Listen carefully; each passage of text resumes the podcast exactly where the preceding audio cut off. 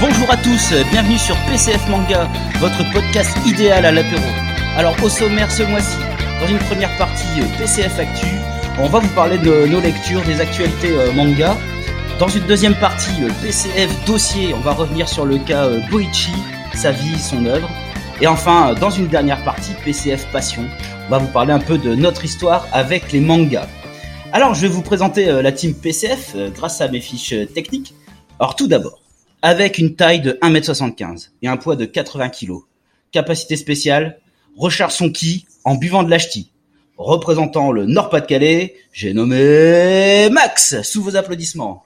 Yeah Salut les auditeurs Comment ça va Max? Bah salut, ça va En très forme? bien. Bonjour Forme olympique? En forme, prêt pour aller sur la scène. T'as fait des vocalises? Oui, t'es- toutes mes vocalises sont faites. Je suis prêt à aller sur. Je voulais pas dire la scène, en fait, je voulais dire le, le ring, mais euh, voilà. C'est pareil. Bon, deuxième intervenant.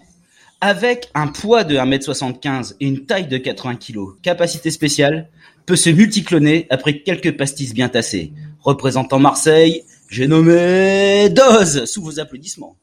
Yeah Ça, ça va, ça va la team? Je t'aime, Doc. Ça va, ça va Doz On t'aime tous, tout le monde t'aime. Tout le monde t'aime Doz. Comment tu vas Ah, Melo C'est gentil. Moi aussi, je vous aime tous. Très bien. Je salue tous les auditeurs, toutes les auditrices pour parler du manga à gogo. Manga à gogo, ça aurait pu être un très bon nom de podcast aussi. Ah ouais. Bon, et enfin, avec un volume de 1 mètre cube et une tension nominale de 230 volts, capacité spéciale, recharge son chakra en mangeant des acras, moi-même, votre serviteur, représentant la Martinique, Joe Joe là, Joe là. Bon bah bienvenue euh, sur Pastis Ça va, Manga. Ouais, ça va, ça va mes loulous, ça va en pleine forme, je suis trop content d'être avec vous là. Bon, juste un petit point euh, sur l'ambiance sonore. Comme je suis en Martinique, euh, juste pour vous prévenir si vous entendez qu'il y a une ambiance sonore un peu euh, tropicale, ce n'est pas rajouté en post-production, c'est juste le bruit du Zion qu'il y a derrière chez moi. C'était juste pour vous prévenir. On va toujours tout de suite partir euh, sur la, la première partie PCF Actu. Jingle.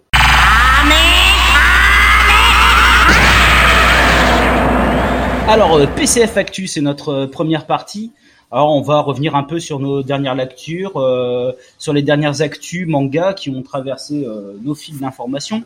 Alors, euh, bah, on va commencer par toi, Max. Qu'est-ce que qu'est-ce qui t'a euh, titillé ces Ouais. derniers jours? Qu'est-ce que tu es en train de lire? Qu'est-ce qui te fait plaisir? Alors, avant déjà de parler de, de mes dernières lectures, euh, je voudrais aborder, euh, bah, pour démarrer euh, dans la joie, un sujet super euh, super triste, mais bon, il fallait, il voulait absolument en parler. Euh, on a eu il y a quelques jours, euh, on a appris la disparition de Shunzuke Kikuchi, le grand compositeur euh, de, de- de nombreux animes japonais, euh, Goldorak, DBZ, Dr Slump, Albator 84 le collège Foufoufou. C'était un des grands, grands, grands compositeurs. Alors, je voulais juste dire que donc ce compositeur, euh, on l'appelait euh, le Ennio Morricone japonais quand même, parce qu'il avait une particularité, vraiment un, un type de composition euh, très euh, reco- reconnaissable. En fait, il a démarré sa carrière euh, dans le cinéma japonais avant de faire des animes. Et même un de ses thèmes, il a été, il a été repris dans le film Kill Bill de Tarantino. Euh, Ouais, dans quand les même. années 2000. C'est quand même une Ouais. grande pointure. Et également, euh, il a il a démarré avant de faire des animes. Ça a été le compositeur officiel de bah, de toute la série Kamen Rider, qui est un grand un- une grande série au Japon euh, qui a duré pendant des années, des années 70. C'est- un Sentai. 90. Même que c'est un, un- alors c'est pas un Sentai dans dans le sens où le Sentai c'est plutôt euh, comme les Bioman, des groupes de personnages. Mhm. Là, c'est un euh, Kamen Rider, c'est un personnage solitaire. euh, c'est dans le tokusatsu, on appelle ça, mais c'est des, des séries live japonaises avec des super héros. C'est pas réellement vraiment un Sentai. Bon, en tout cas, voilà, je voulais lui rendre hommage. C'était un très très grand et voilà. je- Je préférais quand même les versions de Bernard Minet, mais C'est vrai que Bernard Minet. Eh, t'imagines qu'il y aurait une chanson de Bernard Minet dans Kill Bill? Oui, c'est ça, voilà. Tu vois, c'est là qu'on met les, les différences de, de niveau. Même euh, avec tout, avec tout l'amour qu'on a pour Bernard Minet, bien sûr. Euh, non, alors juste juste pour pour clôturer là-dessus parce qu'il y aurait énormément de choses à dire sur euh, Shunsuke Kikuchi. Tout le monde le connaît en entendant sa, sa musique, mais il y a peu de gens en tout cas en France qui connaissaient son nom. Donc c'était important de le redire. Et euh, on, va préparer un, un, petit medley de quelques morceaux euh, mythiques qu'on va passer à la fin de cette partie, euh, cette première partie de PCF. Alors effectivement, on va vous préparer un petit medley parce que bon, bah, un PCF manga du coup, euh, nous on est nostalgique aussi. Hein, euh, c'est un auteur forcément dès les premières notes on reconnaît tout de suite hein, de toute façon. Donc ben voilà, hommage, hommage à ce, ce, grand compositeur. Merci Max pour cet hommage, c'est cool que tu que tu parles de ça. Euh, tu voulais nous parler d'autre chose, Max, peut-être? Alors, donc, euh, mon petit coup de cœur euh, euh actuel, donc dans mes lectures. Donc, on a appelé ça, euh, bien sûr, PCF Actu. On va à la fois pouvoir parler d'actu, comme je viens de le faire, mais l'actu de nos lectures. Donc, ça sera pas forcément toujours des toujours des, des sorties récentes. ça peut être des choses qu'on a découvertes. Alors là, justement, pour le coup, c'est vraiment quelque chose que j'ai découvert qui est pas du tout récent. Donc, je vais vous parler de Devilman de Gonagai 72. Donc, Devilman, ça raconte l'histoire d'un adolescent, Akira Fudo, qui est assez peureux. Puis un jour, dans sa vie, a un ami d'enfance qui réapparaît, qui lui annonce que son père vient de mourir. Son père qui était un grand euh, scientifique et euh, il lui dit il est mort euh, en faisant il faisait des recherches sur l'origine du monde et il a découvert que la Terre à l'origine était peuplée par les démons, pas par les hommes. Donc en fait, euh, ils décident ensemble euh, de continuer ces recherches et euh, à travers une histoire que je vais vous laisser découvrir, l'un des deux personnages devient Devilman en prenant possession de l'âme d'un des grands démons qui s'est endormi sur Terre, qui s'appelle Amon. Et euh, bah, ce Devilman, ce personnage qui sera mi-humain, mi-démon, il va récupérer la force du démon tout en gardant son humanité et euh, ça va développer euh, derrière bah, une, une, une, une, histoire sur la guerre entre euh, les hommes et les démons qui se réveillent pour reprendre possession de la Terre. Donc ça, c'est une thématique, excuse-moi Max, c'est une thématique qui, est, qui a été beaucoup de fois reprise jusqu'à maintenant. Il y a beaucoup, beaucoup de mangas qui traitent de ça, que ce soit Chainsaw Man, Jujutsu Kaisen, c'est toujours des histoires de démons et d'hommes, d'associations de démons et d'hommes. Mhm. Mais là, c'est un des piliers de, de ce style. Bien sûr, ouais, c'est vraiment, je pense qu'il a créé, euh, il a, bah, comme beaucoup de choses, Gonagai, euh, c'est un des, c'est un des très très très grands noms de, de des mangaka, euh, avec Osamu Tezuka, je pense qu'on peut le mettre pratiquement au même niveau des, des dieux du manga. Il a inventé énormément de choses. Et ce qui est intéressant dans cette série, c'est qu'au départ, c'est vrai que dit, bah, c'est une histoire qu'on a déjà lu plein de fois.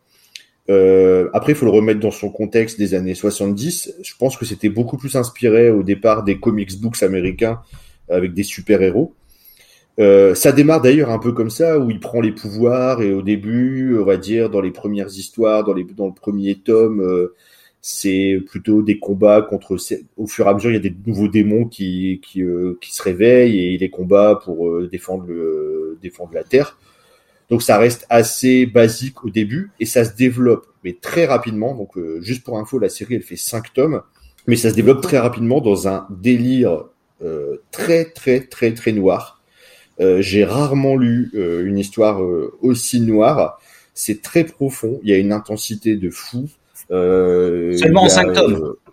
seulement en 5 tomes. Ouais, il y a une mise en scène, une mise en page qui est très moderne, qui est, qui est incroyable des dessins, les dessins ils sont fous. Euh, je, je, je pensais pas en fait euh, dire, enfin découvrir euh, d'apprendre une claque comme ça euh, sur un, un, manga des années 70 il y a des il y a des, des côtés hyper malaisants un peu comme dans Junji Ito si vous connaissez avec des dessins vraiment très très particuliers.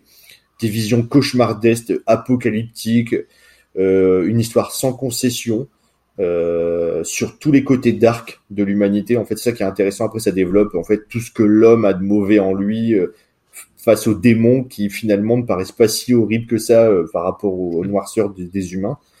que ce soit la haine, la cupidité. Pure tradition japonaise, pas de manichéisme, avec des personnages. Ah mais là c'est ouais, c'est très très adulte, c'est c'est sans limite au niveau du politiquement correct.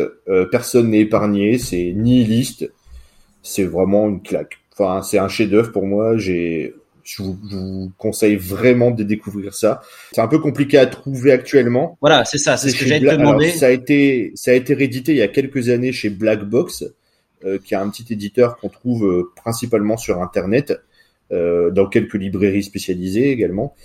Euh, il est en rupture depuis un moment sur la première édition. Il y a eu une deuxième édition euh, en il y a deux ans, je crois, en 2018, enfin deux trois ans, euh, qui est encore disponible sur le site au prix dans les 85 euros, je crois. Enfin, c'est assez cher, mais c'est vraiment une belle œuvre à découvrir.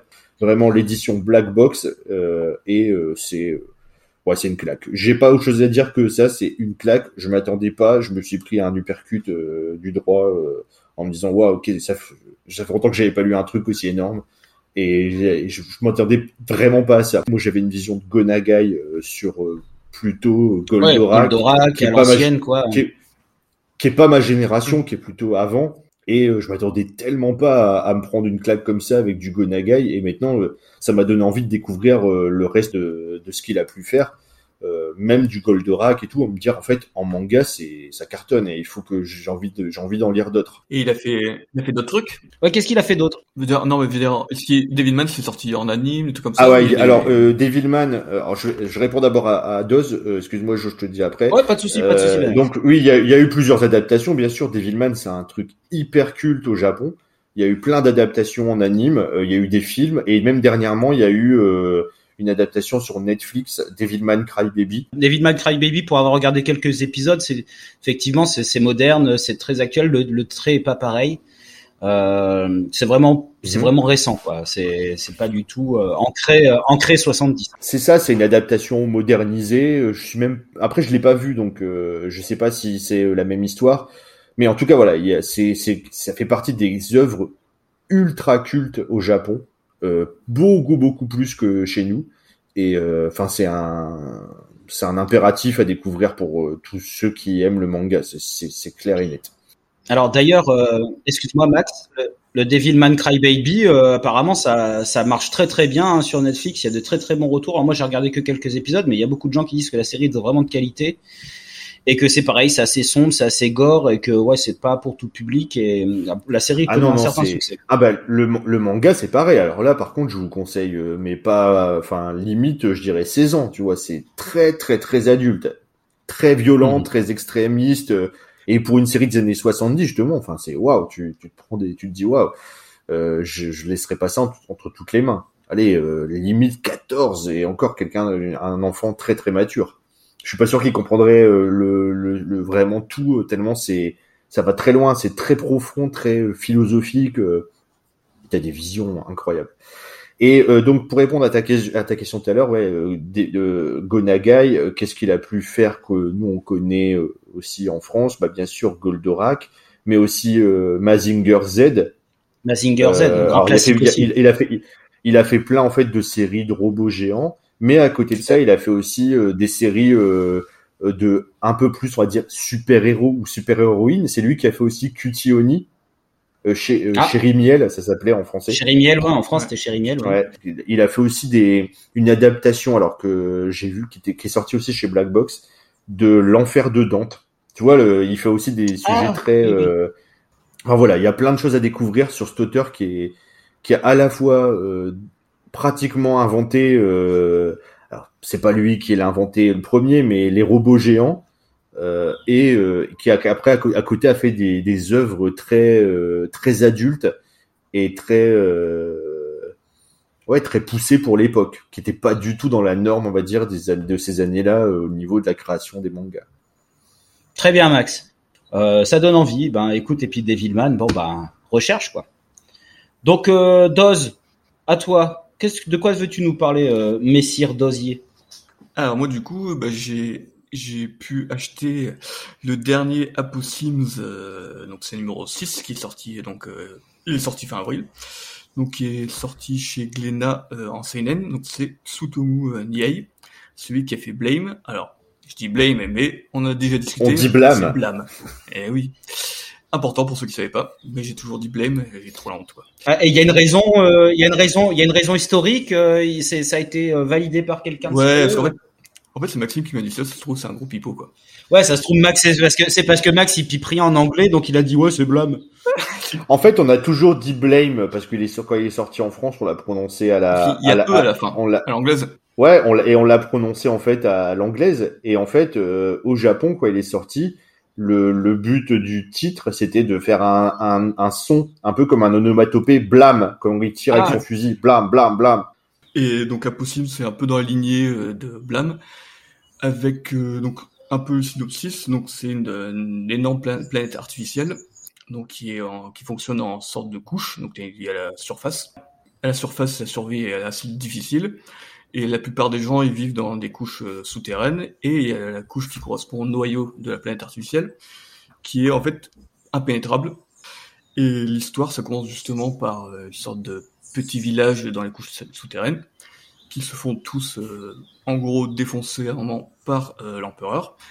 Et en fait, les soldats de l'empereur, ils ont, en fait, on appelle ça des marionnettes. C'est, ils se transforment un peu comme des robots, mais à même taille, donc c'est pas des mechas non plus. Et donc, euh, dans le village qui a été détruit, celui qui a survécu, il reçoit euh, le pouvoir d'une marionnette, et en fait, il reçoit aussi l'aide euh, d'un androïde, d'un, ils ça un automate, qui du coup en fait a un moyen pour entrer dans la, au noyau de la planète, et qui est en fait tout mystérieux en fait pour l'instant. Sur l'avancée de la série, on sait toujours pas ce qu'il y a dedans, donc ça c'est scénaristiquement aussi un grand intérêt de suivre cette série. Voilà, donc, là ils sont septième au Japon et nous on est au sixième, sachant que Niei c'est un auteur qui il a pas d'assistant, donc les sorties sont un peu longues, mais c'est comme ça qu'il travaille et qu'il avait clairement dit euh, qu'il travaillerait tout seul, parce que c'est important pour lui d'avoir son dessin, euh, ses idées. C'est un auteur un peu spécifique, donc pour les gens qui connaissent pas trop euh, cet auteur, c'est un ancien architecte. Enfin, il a fait des études d'architecture, il était à New York, il est revenu faire, de- il a voulu devenir mangaka, donc il est revenu au Japon. Et tout le côté architecte, c'est, on le ressent. Voilà. Donc c'est souvent les gens qui ont lu Niei, surtout Blam, c'est quand même un manga, le Blam, où il n'y a pas trop de, le scénario est un peu dur. Il n'y a pas beaucoup de paroles. Justement, justement, Johan, c'était ça que je voulais poser comme question. Moi, j'ai ayant, lu Blame, euh, Blame.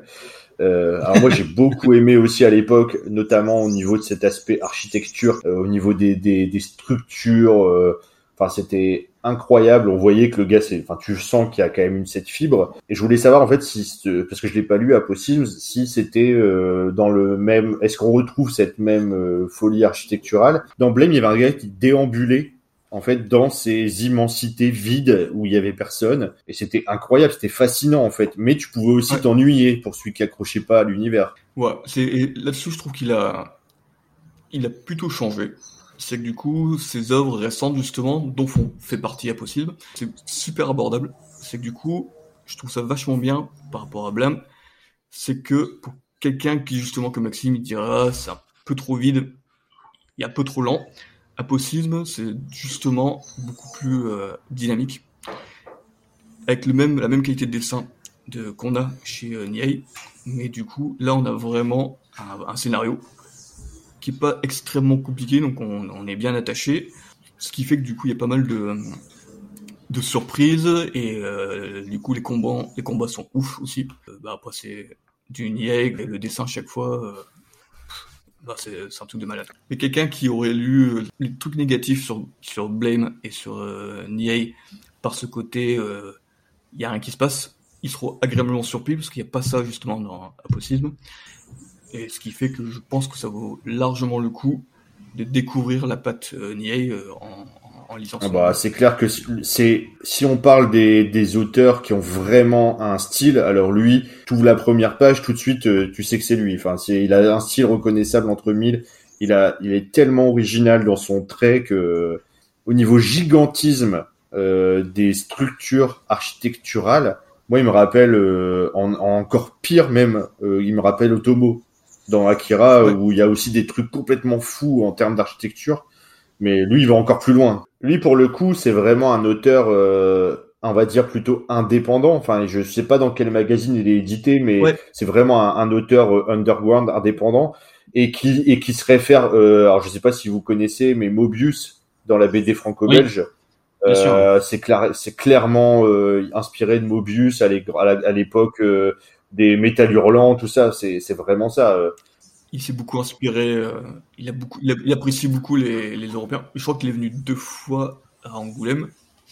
L'Europe, pour la BD franco-belge, il est, c'est un grand, grand amateur. Mm. Bah, ça se ressent. Ça se ressent. Et ouais, et juste un petit dernier mot sur Aposil.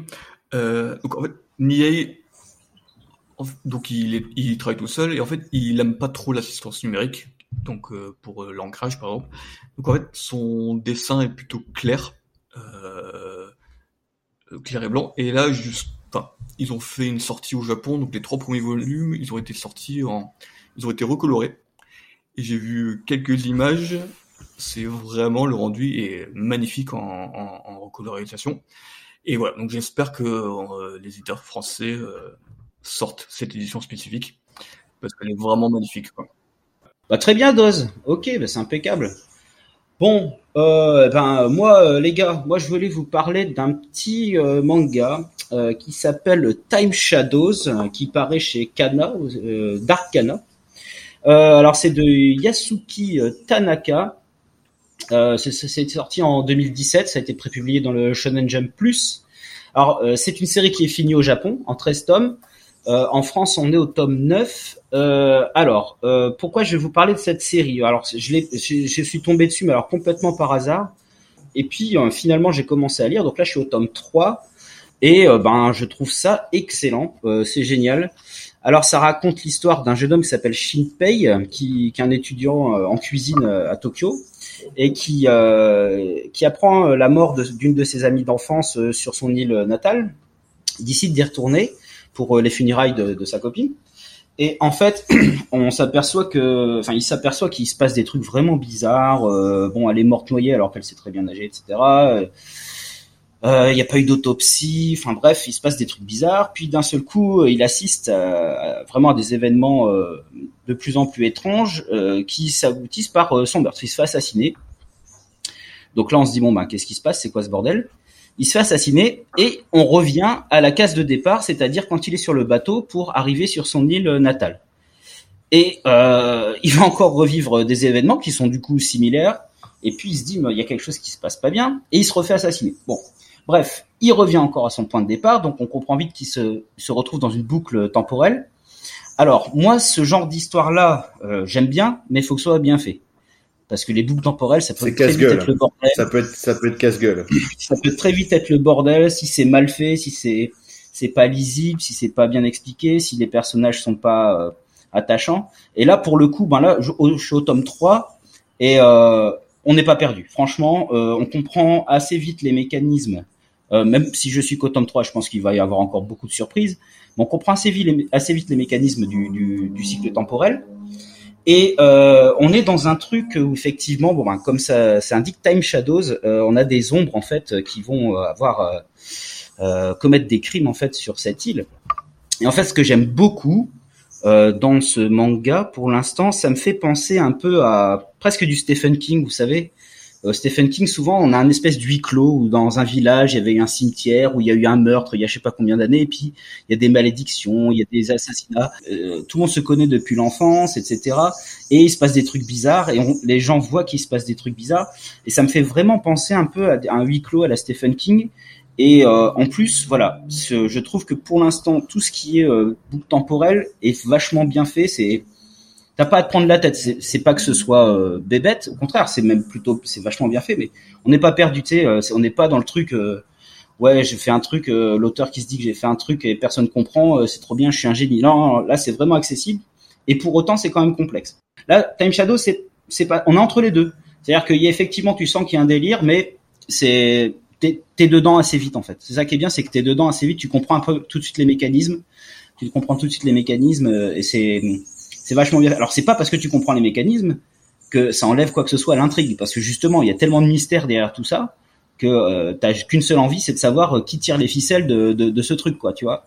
Et, euh, et, franchement, voilà. Bon, j'ai lu les trois premiers tomes. Là, je suis, je suis vraiment en haleine. J'aime beaucoup. Le style graphique est vraiment sympa. C'est, pas rien d'extraordinaire. On va dire c'est plutôt actuel. C'est plutôt bien fait. Euh, mais c'est vraiment là ce que je, ce que je pense, c'est plutôt vraiment le scénario. Je pense qu'il va. Alors pareil, hein, il est seul, il n'y a pas de scénariste. Hein. Et euh, bah, du coup, ouais, je, j'ai hâte, j'ai hâte de finir cette série parce que ça m'a l'air vraiment, vraiment pas mal. Et c'est une série en cours ou elle est terminée au Alors au Japon, terminée en 13 volumes. Johan, Johan, Johan, t'écoutes pas le début des chroniques. Ah merde. Pas attentif, pas attentif. Il, est pas attentif. Il est toujours au fond de la classe à côté. Il est au fond de la classe à côté du radiateur. Il écoute pas. Et voilà. J'avais fait, une présentation, une présentation de dingue et tout. Euh, j'ai fait des, des, des, heures de recherche et tout. Euh. Dose, franchement. Ah ouais. Alors non, mais franchement, Dose, c'est ça peut ça peut être franchement un truc qui devrait te plaire. Euh, et pour les pour les alors c'est plutôt euh, plutôt tout, pas pour les enfants, mais en tout cas tout public. Hein, c'est pas. C'est plus, plus c'est plutôt seinen quand même. Ouais, c'est c'est c'est Dark Kana, bon c'est seinen, mais c'est y a pas non plus de bon, y a pas de boyau quoi. T'as as un petit peu de tête qui explose, mais y a pas de boyau. ah, ça va. ça va. Si c'est que des têtes, euh, ça va. Nous on en a vu, eh, on a vu des têtes exploser. On a vu ça toute notre enfance, on n'est pas traumatisé. Ah hein, c'est clair. Donc, euh, non mais je pense quand même je pense un, un ado peut lire ça sans être traumatisé quoi. Il y a pas oui oui, mais c'est plutôt euh, voilà c'est plutôt à mon avis euh, je l'ai lu aussi euh, je suis comme toi je, là je suis un peu plus loin je trouve ça vraiment très sympa. C'est vraiment une série qui est passée complètement sous les radars alors qu'il y a ouais c'est ça aussi pas la c'est pas la c'est pas la révolution du siècle mais c'est vraiment sympa ça se tient. C'est c'est plutôt bien dessiné le scénario il se tient il est, il est prenant et euh, voilà, c'est une bonne série, un bon petit euh, thriller, enfin pas SF mais euh, fantastique, on va dire, avec des boucles temporelles. Si vous aimez bien ce délire-là, euh, sympa. Moi, je sais pas si t'as capté, alors peut-être tu l'as pas vu. les, si t'enlèves les jaquettes. oui. alors j'allais en parler. J'allais en parler. T'as des indices. Ça c'est super cool. T'as des indices sur l'histoire, sur les jaquettes, enfin sur les en dessous des jaquettes je vais dire, euh, d'ailleurs, je pense. Alors moi, je le, je sais pas si vous le faites, mais moi, je le fais systématiquement. Je regarde toujours à l'intérieur des jaquettes. Euh, ce qu'il y a parce que des fois tu as soit des très beaux dessins bon dans dans Boichi dont on va parler après dans les jaquettes ben tu as des grosses fesses ça c'est trop cool quoi.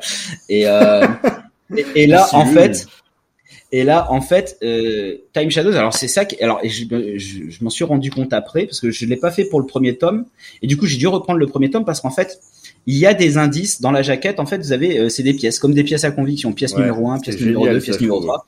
Et en fait, ça peut être une photo, un dessin, une lettre. Et en fait, ce sont des indices qui vont nous permettre de comprendre un peu mieux l'intrigue, en fait. Et je, alors l'idée de mettre ça en plus en jaquette derrière, je trouve ça franchement cool. Euh, mais dans tous les mangas, hein, il faut, il faut. Alors des fois, certains mangas, euh, il y a rien du tout en jaquette euh, derrière. Euh, mais par contre, là, je trouve ça assez marrant. Ah, ça, c'est un gros conseil. regardez, regardez l'intérieur des jaquettes, il y a des trucs sympas. Et Time Shadows, du coup, pour le coup, je trouve ça très intelligent d'avoir mis un peu. C'est un peu comme un, un, enquêteur qui mettrait ses notes en fait. Et là, il y a les, y a les en fait, les pièces à conviction et c'est c'est assez sympa. Alors ça donne un peu plus sur le lore en fait, sur l'univers. C'est un peu l'aspect, euh, c'est un peu l'aspect pour ceux qui connaissent les, euh, c'est l'aspect indice, les mystères de Pékin. si vous vous souvenez du jeu MB. C'était Ling le meurtrier. Est-ce que t'as un, un, filtre rouge pour lire les trucs comme ouais, ça bien, Non, faut regarder dans un miroir. Tu regardes dans un miroir pour pouvoir lire. Euh... Donc non, franchement, Time Shadows, euh, bon bah, moi je, ça, me semble prometteur. En plus, voilà, 13 tomes, c'est cool parce que si justement l'histoire est bien ficelée, ça peut être vraiment une série euh, excellente quoi. Les, les longueurs de, de série entre 10 et 15 tomes, je trouve ça le top quoi. Ouais, ouais moi aussi. De plus en pas plus. trop et euh, t'as le temps d'avoir un beau développement d'histoire, c'est bien. Je plus sois ton conseil. C'était pour parce qu'il fallait que je passe plus sois. C'était, je devais le placer ah, ce soir. C'était ton mot défi. Ouais. Ah, t'es trop un Jones, euh, Max. Ah oui, les Jones, ils disent plus sois, c'est vrai. Moi, je crois que c'était du vieux français. Je n'en plus sois plus, euh, tu vois. En tout cas, bon, bon, bon conseil. Donc euh, voilà, je le conseille. Et, et sinon, ben, tout en lecture très très vite. je suis en train de lire les, les Kingdoms. Je suis au tome 17 et voilà, j'ai fini l'arc La guerre contre Zao. Alors si si vous ne connaissez pas Kingdom, eh ben vous arrêtez d'écouter le podcast, vous allez à votre librairie et vous achetez Kingdom et vous revenez écouter le podcast après. bah voilà, j'ai fini là l'arc euh, la guerre de Zao. Euh, c'est c'est extraordinaire. Enfin Kingdom, c'est génial, c'est génial, génial, génial. J'ai c'est beau, il y a du souffle épique, t'es heureux. Des fois tu as une petite larmichette. Il y a le côté euh, que j'aime bien la, la troupe que forme l'Ishin là la troupe de, de Chine là, qui fait une troupe d'élite, qui fait un peu rappeler la troupe de Guts euh, dans dans la troupe du Faucon dans Berserk. Euh, ouais, franchement, bah, Kingdom, si vous connaissez pas, ben allez-y, foncez tout de suite. Hein. Donc voilà, c'est juste pour dire mes lectures, euh, mes lectures du moment, les amis. Est-ce que pour vous c'est ok. Est-ce que pour vous on est bon? Est-ce que vous avez d'autres choses à ajouter? Est-ce que c'est votre dernier mot? Oui, monsieur. Jean-Pierre. Qu'avez-vous qu'avez-vous à déclarer?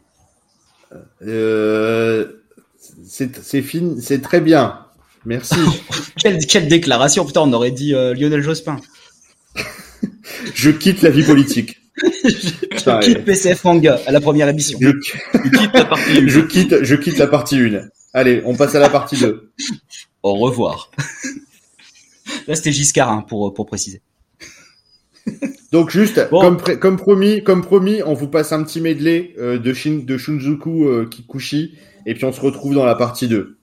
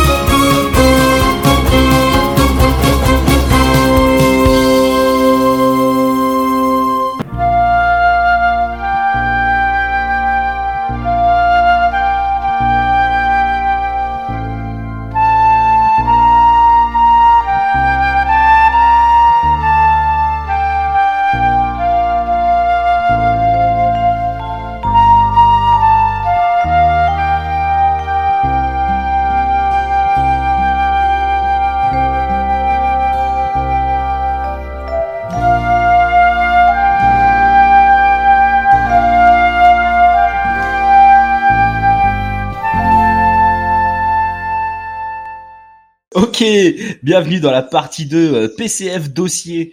Alors euh, aujourd'hui, on va aborder euh, le cas Boichi. euh, on va revenir sur sa vie, son œuvre. Alors, je vous propose les gars une petite biographie de mon cru que j'ai rédigé avec beaucoup de sérieux. Alors, vous me connaissez, bon, je suis, un mhm. travailleur acharné, je fais toutes les choses vraiment à cœur. donc, comme on a proposé le Boichi, alors j'ai pris le premier vol Fort-de-France-Séoul. J'ai essayé de, récolter un peu des informations, rencontrer des gens de sa famille et tout ça. Et puis ben j'ai rien trouvé. En plus je parle pas coréen, donc c'est un petit peu la merde. Donc euh, j'ai réussi quand même à avoir son adresse au, Japon.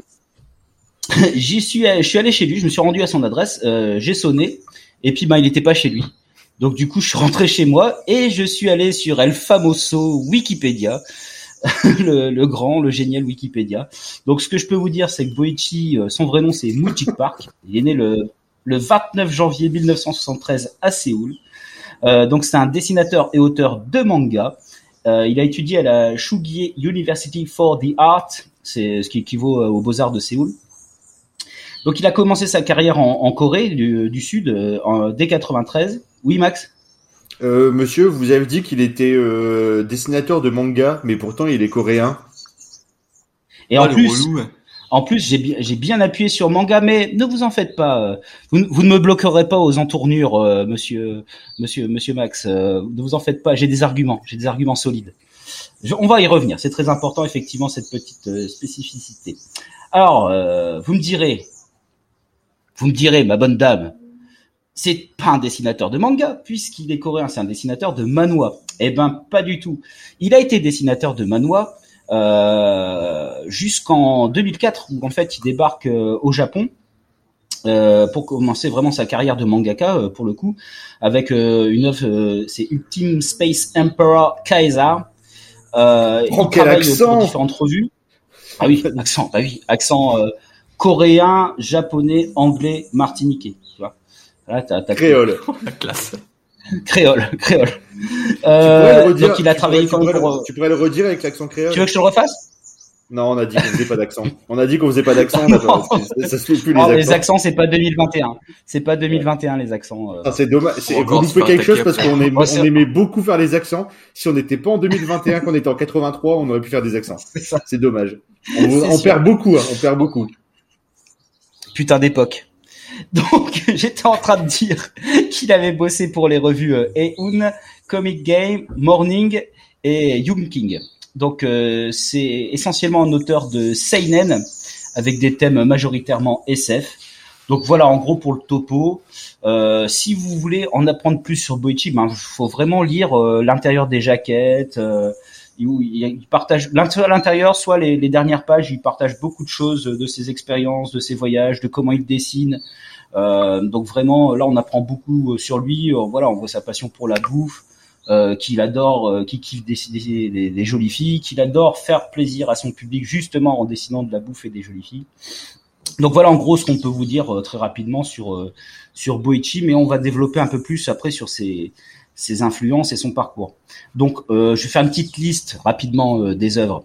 Donc, il a commencé par euh, Lovers in Winter, No Means No, Personal Lesson Full of Love, Sanctum, Hotel ensuite. Ensuite va venir Space Chef Kaiser avec mon super accent. Bon, là par contre, je ne sais pas comment ça se dit. On va dire Rakia, Rakia, Sun Ken Rock. Là, l'accent il est bon?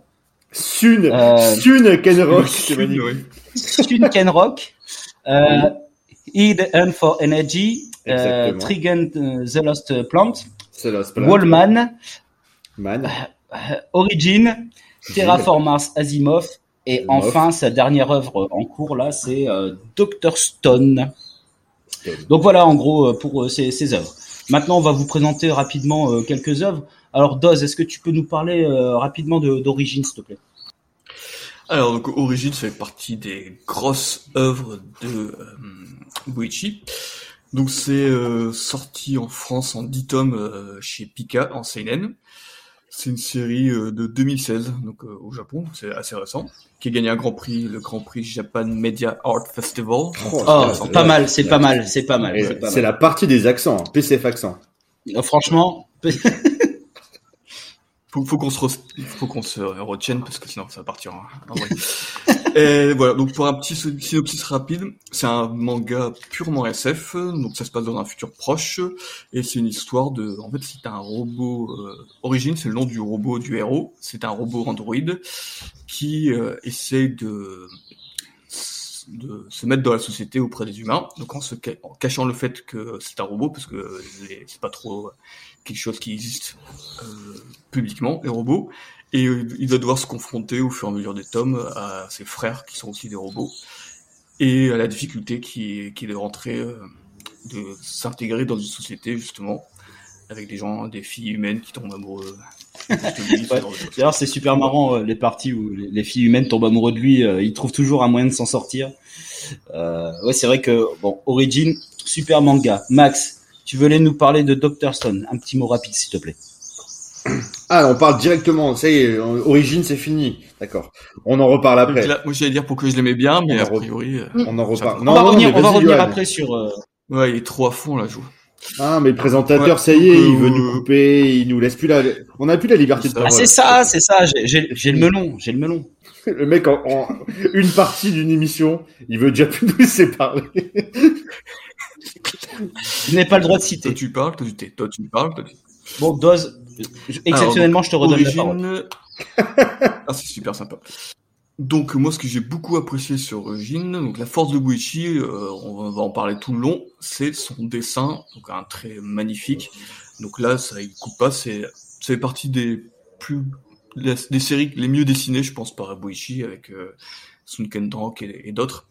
Euh, donc on voit qu'il est, c'est un grand fan de SF, euh, Boichi, donc ça se voit parce qu'il est vraiment ultra précis, il fait beaucoup de recherches pour que tout ce qu'il fait au, donc au niveau de la, robotique soit ultra crédible. Donc autant il parle des, lois physiques qui expliquent pourquoi les robots peuvent fonctionner, etc. Donc ça c'est quelque chose que j'apprécie beaucoup parce que c'est un gros effort euh, pour faire quelque chose de crédible scientifiquement.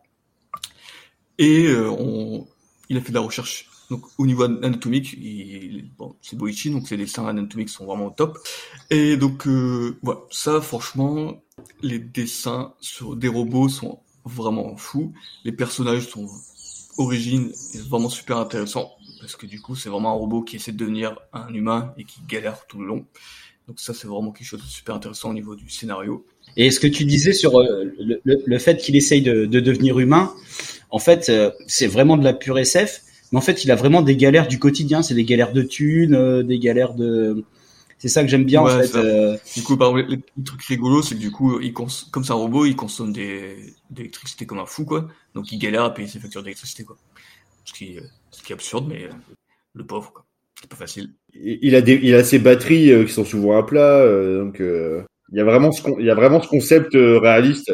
Et c'est avec toutes ces contraintes qu'il apprend à devenir humain en fait. C'est ça qui est cool en fait. C'est ok pour toi, Doz, euh, sur euh, Origin? De toute façon, on va revenir dessus, hein, on va on va redévelopper, euh, je pense après quand on reviendra sur les thèmes, notamment ben, son domaine de prédilection, la science-fiction. Max, est-ce que tu peux enfin nous faire un petit point sur Dr Stone? Parce que tout à l'heure j'ai coupé Doz un peu salement, je m'en excuse.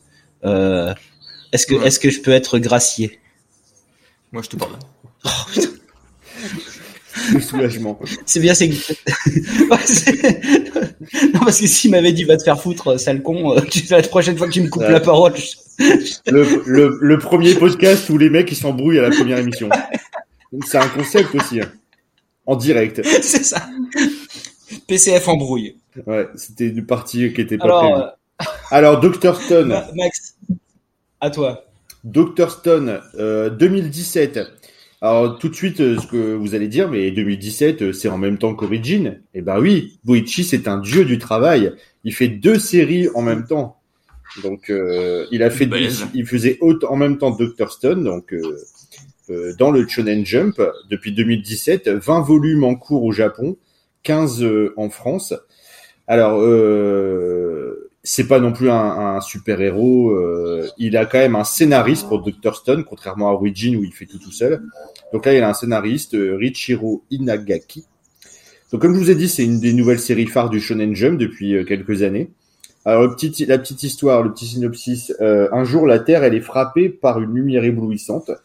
à la suite de cela, tous les êtres humains sur Terre se transforment en pierre. 3700 ans plus tard, deux jeunes adolescents, Tayu et Senka, ils se réveillent et ils décident de recréer la civilisation en partant de zéro, en utilisant la science. Mais il y a d'autres personnes aussi qui se réveillent euh, au Japon en même temps, et eux, ils ne voient pas les choses de cette façon-là, ils ne veulent pas utiliser la science. Et là, c'est là que tout commence. Donc, euh, bah, l'histoire, comme vous voyez, elle est est assez euh, originale euh, avec ces deux ces, ces, jeunes adolescents qui se réveillent 3700 ans après la fin de l'humanité. donc, c'est très original, notamment par l'utilisation de la science. En fait, dans cette histoire, il n'y a pas de super pouvoir. Les super pouvoirs, c'est la science. Donc, ils recréent vraiment tout de zéro. C'est-à-dire que la, la Terre, bah, au bout de 3700 ans, euh, la nature a repris ses droits, il n'y a plus rien. Les villes ont été, euh, les, ont disparu. Euh, il n'y a plus, il a plus rien du tout. Il n'y a plus d'électricité, il n'y a plus de voitures, il n'y a plus de routes, il n'y a, y a plus de vêtements, il n'y a plus rien. donc ils doivent tout recréer de zéro. Alors ça, du coup, ça donne un aspect très loufoque à, à la série, qui est plutôt est, qui est, vraiment un shonen, qui est pour ados et qui est, qui est, qui est très sympa, avec beaucoup d'humour. Euh, ce qui est sympa, c'est qu'on apprend beaucoup de choses aussi euh, au niveau scientifique parce que tout est expliqué. Euh, alors, sans spoiler, c'est pas important pour l'histoire, mais il y a, ils vont même jusqu'à réinventer du shampoing, du rouge à lèvres. Au niveau du dessin, c'est un petit peu en dessous de ce qu'il fait habituellement Boichi, mais je pense que c'est dû au rythme, et au rythme hebdomadaire du Shonen Jump. Et bah pour moi, c'est vraiment un des meilleurs shonen actuel. C'est pas mon genre de prédilection actuellement, mais euh, en tout cas celui-là j'ai beaucoup accroché. Je trouve ça vraiment sympa. Il y a beaucoup d'arcs, euh, déjà plusieurs arcs à ce jour, comme dans beaucoup de shonen. Euh, L'histoire n'est pas toujours parfaite, mais c'est tellement dynamique, tellement joyeux, tellement optimiste que euh, on est emporté par l'histoire et ouais, c'est canon. moi, j'adore Dr Stone. Ouais, bah pareil. Hein, moi, super d'accord. On revient aussi au thème de prédilection de, Boichi, euh, la science-fiction, mais c'est un mélange entre la science-fiction et la, préhistoire. C'est assez marrant en fait. Ouais, moi je l'ai vu en, j'ai vu qu'en anime. Euh, j'ai vu un peu le début. C'est vrai que je passe souvent, le, je suis pas, je suis pas quelqu'un qui suit beaucoup les, les, shonen, et euh, c'est vrai que l'anime était, était intéressant. Alors j'étais un peu rebuté parce que la qualité de l'anime n'était pas ouf. Euh, mais sinon, euh, franchement, euh, c'est c'est vraiment ça a l'air d'être chouette quoi. Ce qui est ce qui est cool avec ce manga c'est que bah c'est le c'est aussi on va en reparler plus tard mais c'est le côté de Boichi fan de de science en fait euh, mm. pour ça qu'il aime la science-fiction pour le côté science il a fait des études là-dedans ça se ressent il s'éclate à faire ce manga euh, il se en plus on parlera après par rapport à son parcours on en a on l'a dit au début un auteur coréen qui est fini dans le Shonen Jump, c'est extraordinaire. Ouais, on verra, on verra ça après, effectivement, dans son parcours, c'est incroyable. Et, et, voilà, euh, ceux qui ne connaissent pas Dr. Stone, même si vous lisez pas de, de Shonen, celui-là, il est vraiment euh, à découvrir. Euh, il a une, une, originalité et un côté fun qu'on ne trouve pas forcément dans dans tout ce qui est actuel, qui est parfois euh, peut être très euh, répétitif euh, et, et, là on a quelque chose d'assez original, malgré des petits défauts. C'est très frais. C'est très frais. Effectivement, si vous êtes vous êtes un peu comme nous, peut-être quarantenaire, peut-être un, peu écarté du, du, du shonen, ça c'est c'est un, un, petit bonbon quoi. C'est vraiment c'est le c'est le petit chocolat à la fin du repas quoi. C'est vraiment sympa, ça se lit tout seul et, et c'est vraiment super cool à lire quoi. Le petit rhum, le petit rhum, de, le petit digestif. Dr Stone. Ouais, c'est le digestif, quoi. C'est c'est le, petit café avec le rhum vieux, quoi. C'est c'est c'est parfait, c'est parfait, effectivement. Bon, c'est bon pour Dr Stone, les amis? Ben moi, je vais vous parler un petit peu de Sun Rock, qui reste ben, son son œuvre un, peu la plus connue. C'était pas Sun Rock? Oui, mais j'ai j'ai repris mon accent euh, parce que j'ai fait mes études à Harvard. Euh, donc je reprends mon accent. Euh, Sun Rock D'accord. est un seinen paru en 2006. Je suis impressionné là. Je sais, je sais. Euh, 2006 au Japon. euh, prépublié dans le Young King, qui est quand même un, magazine euh, quand même. Euh, bah je pense que c'est là aussi avant d'arriver au, au, au, Weekly Shonen Jump. déjà Young King, c'était déjà un accomplissement aussi pour un, un auteur coréen. Donc série compilant 25 tomes. en France, c'est chez Doki Doki. Donc on suit les aventures de Kitano Ken, qui fait référence directement à, à Takeshi Kitano, parce qu'en fait, ce qui s'est passé, bah, c'est comme beaucoup d'auteurs euh, ben en fait euh, Boichi il est arrivé au Japon et euh, ben, il n'a pas pu avoir de liberté. On lui l'éditeur lui a dit je veux que tu me fasses un manga de gangster, un Furio, ce qui est pas du coup du pour le coup on a un, manga de Boichi qui est pas du tout de l'ASF, qui n'a rien à voir avec l'ASF. Euh, donc on suit Kitano Ken qui un jeune japonais qui va suivre l'amour de sa vie en Corée. Oui Max, une petite précision?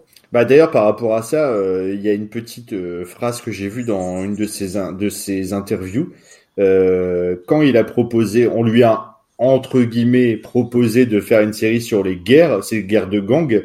Il a dit bah moi j'ai étudié les sciences physiques, le cinéma, je dessine depuis dix ans des mangas pour jeunes filles, des shoujo en Corée. Autant dire que les histoires de gang, hein. voilà même du hentai, autant dire que les histoires de gang et moi ça fait deux et c'est toujours le cas aujourd'hui. Donc c'est fou, le gars il s'est lancé dans une série, mais c'est sa plus longue série sur une thématique que c'est pas son truc et il dit toujours que c'est pas son truc, mais il a fait une série monstrueuse euh, alors que c'est pas son truc. C'est ça qui est fou. Alors effectivement là c'est donc le, jeune Ken qui poursuit son l'amour de sa vie. Euh, et en fait, bon, lui, il est, il, est à l'arrache, il est sans ressources et il va vite se retrouver ben, dans la dans la pègre euh, coréenne.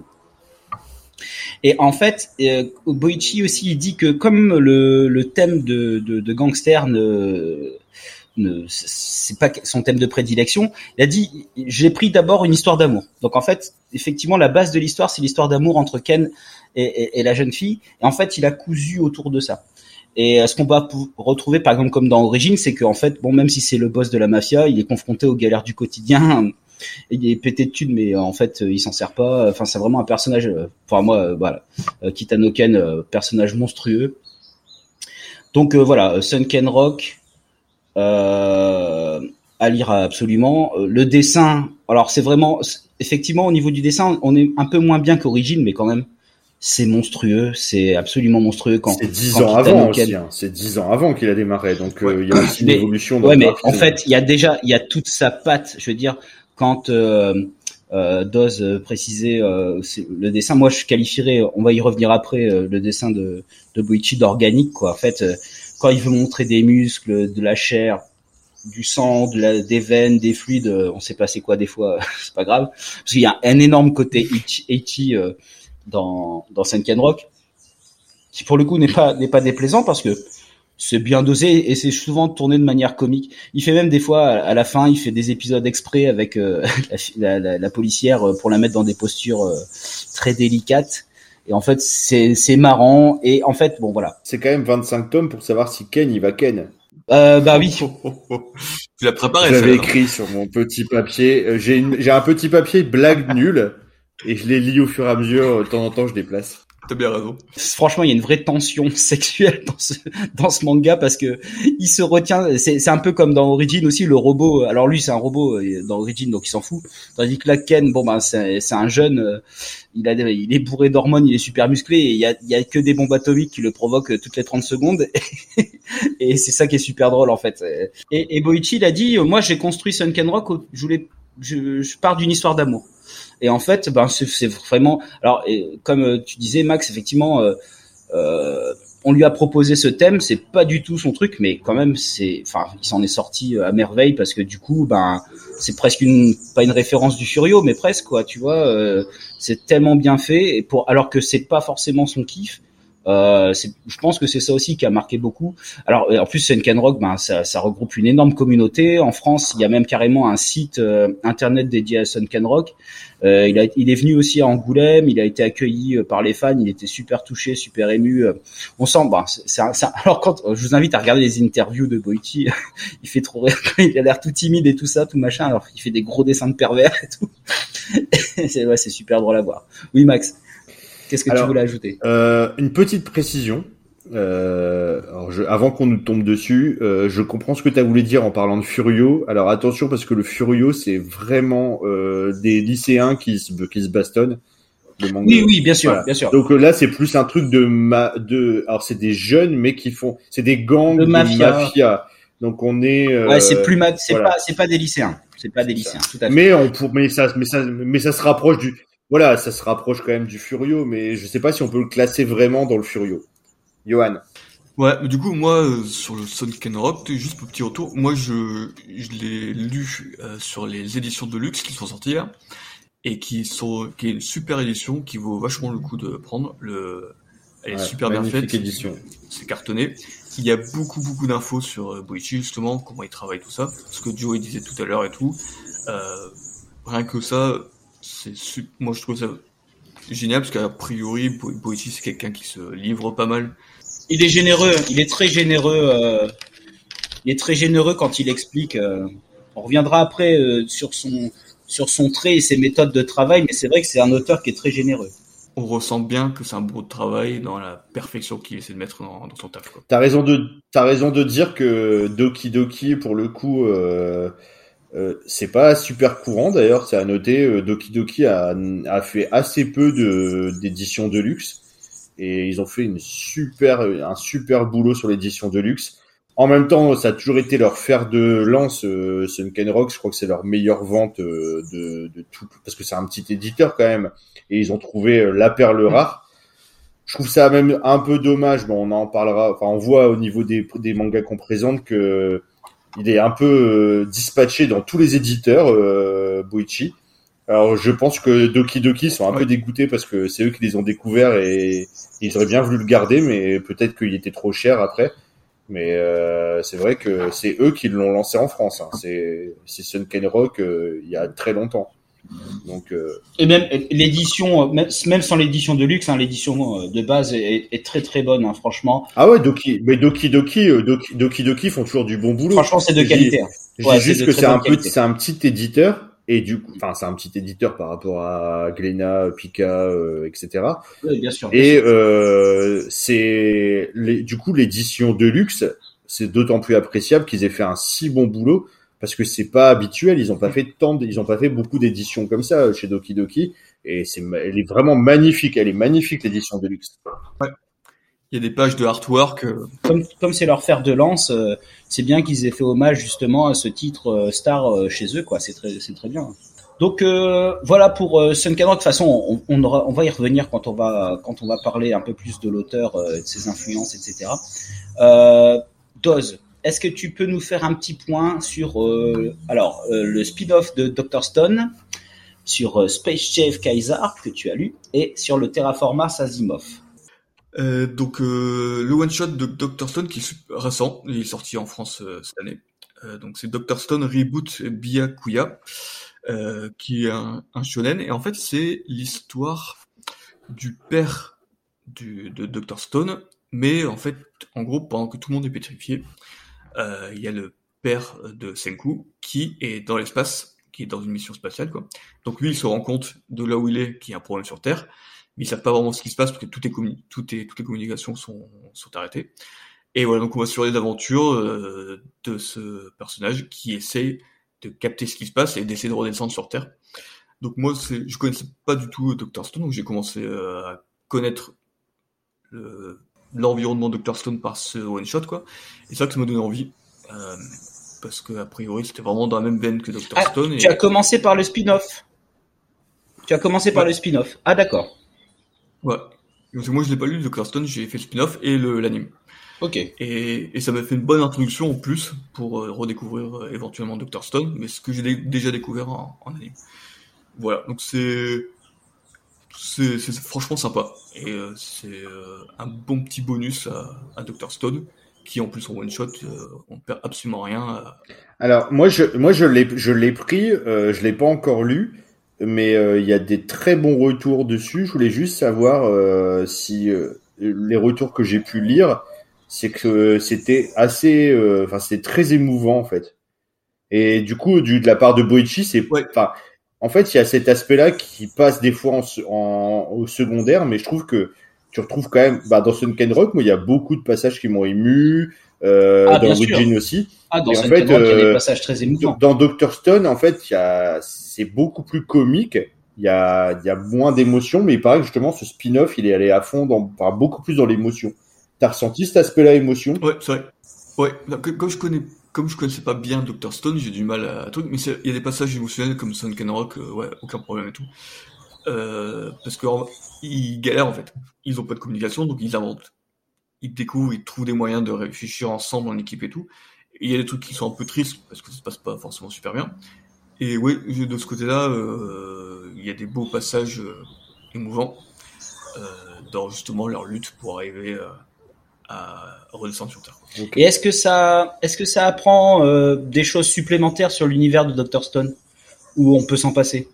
Hum, on peut s'en passer. Ça, moi, ça m'a donné une bonne introduction, mais on, il n'y a pas de spoil de du pourquoi, du comment et tout ça. D'accord. C'est juste des gens qui qui sont arrivés en plein dans le truc, qui comprennent pas. Ah, du coup, c'est vraiment intéressant parce que tu, tu dis un spin-off, euh, si je suis, je connais pas l'univers, je vais pas du tout accrocher, et c'est l'inverse, ça peut être une introduction dans l'univers. Ok. Ok, Doz. Du coup, alors maintenant, Space Chef, Voilà. qu'est-ce que tu peux nous en dire? Alors donc Space Chef Kaiser, donc c'est entre Sunken Rock et puis euh, Origin, c'est euh, vers 2010. Donc en France c'est euh, un one shot qui est sorti chez Doki Doki d'ailleurs, donc il y a un CNN. Alors c'est l'histoire loufoque d'un dans l'espace, donc c'est pur SF, mais c'est un mélange de SF et de cuisine. On suit les aventures donc de Kaiser avec son équipe de une équipe de mercenaires qui qui traîne avec lui. Et en fait euh, quand il fait une rencontre avec des méchants, il se bat avec la cuisine, donc en fait il fait des concours de cuisine, et donc il y a plus d'aventures avec... C'est le petit chef dans l'espace. C'est ça. Ou alors c'est c'est Sanji dans One Piece Ah ouais, c'est un peu ça, ouais. Sauf qu'il donne, Sanji donne des coups de pied quand même. Ouais, il fait des, il fait des attaques côtelettes. euh. Et donc c'est complètement barré. Alors c'est rigolo parce qu'en fait Kaiser, il- c'est un, c'est un, c'est un, un ado, et dès qu'il met son sa toque de chef, il se transforme en mec euh, bodybuildé comme Sunken Rock. super, et d'un coup il devient super balade et tout, mais euh, il met pas toujours sa Ah, c'est que, c'est seulement quand il met sa toque qu'il se transforme. Un peu comme, euh, comme Superman, il met son slip, il devient fort. Ça. Non, quand il enlève ses lunettes. Ah, Oui. c'est ça. Mais je pense que c'est le slip. hein. Moi, je pense que c'est le slip qui donne sa force. Il y a Ah, toujours parce eu que tu penses que. Superman se balade, Superman se balade sans slip toute la journée, et c'est que quand il, quand il veut Si. euh, intervenir qu'il met Non, un mais en slip. fait, il a déjà un slip de base sous son pantalon, mais je sais pas si t'as remarqué, le slip, il le porte au-dessus du pantalon quand il est en costume. Ouais. Donc, euh, Donc il, ra- il a double slip. ouais, il a double slip. Il y a une série alternative où il y a un monde parallèle où il met un boxeur et ça marche pas du tout.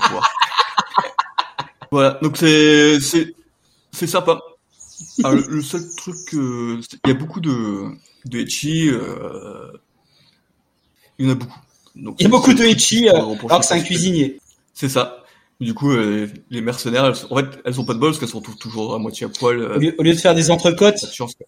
au lieu de faire des entrecôtes, il fait des entrecuisses. Rappelle-nous quand même ce que c'est du etchi euh, pour nos auditeurs, si, ceux qui ne connaissent pas le Ah ouais. terme. Toi qui es un grand fan.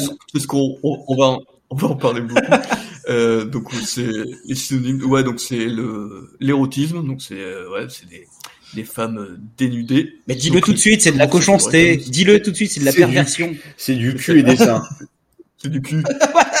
Voilà, essaye, arrête Il essaie de faire une d'enrober ça pour que ce soit beau. C'est ça. Non, dis tout de suite. C'est la non, c'est la cochon- cochonceté gentille parce que c'est censuré. Comme c'est euh, les les japonais censurent donc euh, Ouais, veut- il y aura ça. pas de trucs qui choquent. Mais voilà, il y aura quand même des belles fesses euh, Et des rainures. C'est un peu la marque et des rainures. Alors c'est un terme euh, juridiquement déposé en propriété intellectuelle par Maxime. Ouais, c'est ça. expliquera. Qui n'a pas, de, qui n'a pas de valeur médicale. explique ce que c'est. Qui n'a pas de valeur médicale, mais qui. C'est clair, ça a été vérifié. Et voilà, donc c'est le seul truc reproche que je fais sur Space Chef Kaya, parce que l'histoire est vraiment super originale, c'est de la SF avec des beaux vaisseaux. Et je crois qu'il peut pas s'empêcher, Boichi. Il est toujours obligé à un moment de mettre une fesse. Ouais, euh, Il peut pas s'empêcher. C'est ça. Mais bon, sur rapport, on va en parler au fur et à mesure, mais il y a des séries, il y en a trop, et des séries, il y a pile poil ce qu'il faut. Et là, et là, là, là, le curseur, le curseur, il est un peu trop là. Ouais, c'est ça. Mais sinon, c'est une super série. hein. Et c'est vrai que des fois, euh, Boichi, il sait pas s'arrêter. euh, c'est un peu trop, parfois trop, on va en reparler. Ça fait partie de ces, petits défauts que, ces petits défauts, moi, personnellement, qui, j'adore le gars, j'adore l'auteur, et à ce petit truc-là, je me dis, des fois, il en fait un peu trop. On, va en reparler après, mais sa justification est énorme. On va en reparler après, mais sa justification, moi, elle me fait hurler de rire, surtout quand tu vois sa tronche, c'est ça pété de rire. Il dit, il dit, euh, il dit en fait, ce sont mes lecteurs les pervers. Moi, je suis un gentleman. en fait, c'est pas pour lui qu'il le fait. Parce que, dans une interview, il dit bah, moi c'est pas c'est pas pour moi, hein, je fais ça pour les lecteurs. Hein. Bah bien sûr. Alors qu'en fait, ouais, en même temps, c'est les lecteurs ils bavent, c'est un bah, peu leur pote quoi. et lui il dit moi je tu peux très bien être un gentleman et déchiner des, des, des cochoncetés, c'est pas grave. Ouais. Mais à vous, à vous à un moment, à vous à un moment, veut, on passe aux veut, aveux. Il veut tout pas le monde le sait. On tout le monde le sait. Non. Bon alors donc du coup Space, space Chief, Space Chief, enfin je sais pas, le... vas-y Jo, dis-le, dis-le, dis-le. Space Cake, Chief, Space Cake, Space Cake Kaiser, c'est un mec qui fait de la des Space Cake dans l'espace. et, ouais, et juste pour le pour le dessin, euh, c'est un peu moins bien que Sunken Rock et. Euh, alors euh, euh, par et contre là vraiment, Un tout je peu crois moins. que c'est un de ses, si c'est pas son premier, c'est un de ses premiers. Euh, Il a fait en premier au Japon Voilà, en donc 2004. euh, c'est vraiment le tout Mm. début de sa carrière au Japon. En tout cas, il avait déjà dessiné avant au Japon, hein. en Corée, Japon. mais euh, c'est ça, c'est le tout début de sa carrière de, de mangaka. Donc euh, après, voilà, comme tous les auteurs, on voit une belle évolution. euh, Enfin, la plupart. Hein, on va pas parler de Masami Kurumada aujourd'hui, mais euh, Le sujet qui fâche. le, Le su- sujet qui le fâche. sujet qui fâche. Et donc, euh, Doz, est-ce que tu peux nous parler un petit peu de Terraform Mars, s'il te plaît, Malte? Voilà, donc Terraform Mars, euh, Asimov, donc qui est sorti chez KLZ euh, Seinen en 2015, donc sous deux tomes. Donc en fait, Terraform Mars, c'est euh, un manga euh, fait par Yu Sasuga et Kenichi Tachibana, donc une série euh, qui est pas liée à Boichi. Et donc euh, Boichi a fait une collaboration sur un petit spin-off. Euh, voilà, Terraform Mars, en fait, glo- globalement, le synopsis, c'est euh, on est euh, la Terre, on a envoyé euh, dans un futur proche, on a envoyé des bactéries et des insectes sur la planète Mars pour faire une sorte de euh, terraformation. Et le problème, c'est que du coup, les cafards sont devenus immuna- immuna- humanoïdes et super balèzes. Ah, ils sont monstrueux. Sors, sors de ce, sors de ce corps, Starship Troopers. clair. C'est clair. C'est Ils sont monstrueux. ça. C'est ça. Et donc les insectes, ils envoient des, une maladie, un virus sur Terre. Donc, euh, donc le, la série Terraformas, non. Est-ce que tu l'as lu? Non, et j'aimerais bien. Je, je vais. euh, Donc en fait, Yo- Johan, ton concept, c'est de lire que les spin-offs des séries que t'as pas lues. c'est ça, c'est ça, ça. Il dit que des spin-offs de séries. En fait, il fait, moi, je lis pas les séries principales. Des spin-offs comme ça, ça me permet. Mais pour- pourquoi me faire chier acheter 20 tomes quand je peux tout avoir un- la même histoire en deux tomes? Et économiquement parlant, t'es bien aussi. Et voilà. Ah, Je me gave quoi. et donc on suit l'aventure assez courte de d'une d'une avant d'une enfin c'est le colonel Asimov qui a un énorme russe super baraqué. Donc c'est un dessin comme euh, pareil du niveau d'origine donc ça c'est euh, parfait. Et c'est justement une petite histoire où avant qu'ils partent en mission sur Mars, il y a du grabu sur Terre. Et la particularité euh, de ces soldats, c'est qu'ils peuvent, en fait, ils ont une sorte de transformation génétique pour être au niveau, à hauteur des combattants de, qui sont sur Mars, les, les, les cafards euh, géants. Et donc, en fait, ils ont une sorte de combinaison génétique avec des animaux. Ce qui font qu'ils ont des transformations euh, avec des animaux caractéristiques. Euh, voilà. Donc là, par exemple, je vais spoiler, mais c'est pas très grave. Asimov, il, il a été croisé avec un crabe, donc il est un crabe super fort quand il se transforme. Krabimov.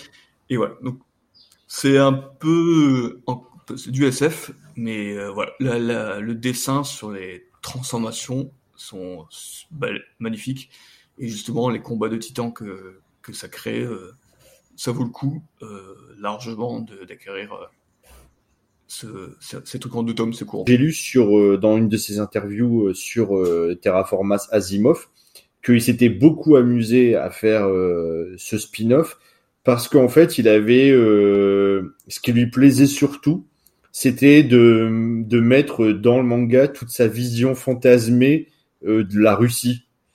Euh, parce qu'en fait, c'est pas du tout Ouais. c'est pas du tout réaliste, mais il y aura il y a, il y a d'or en fait, il y a une vision un peu euh, un peu qu'il a lu dans tous les livres qu'il lisait quand il était ado, les trucs, les, les Tolstoy, tout ça.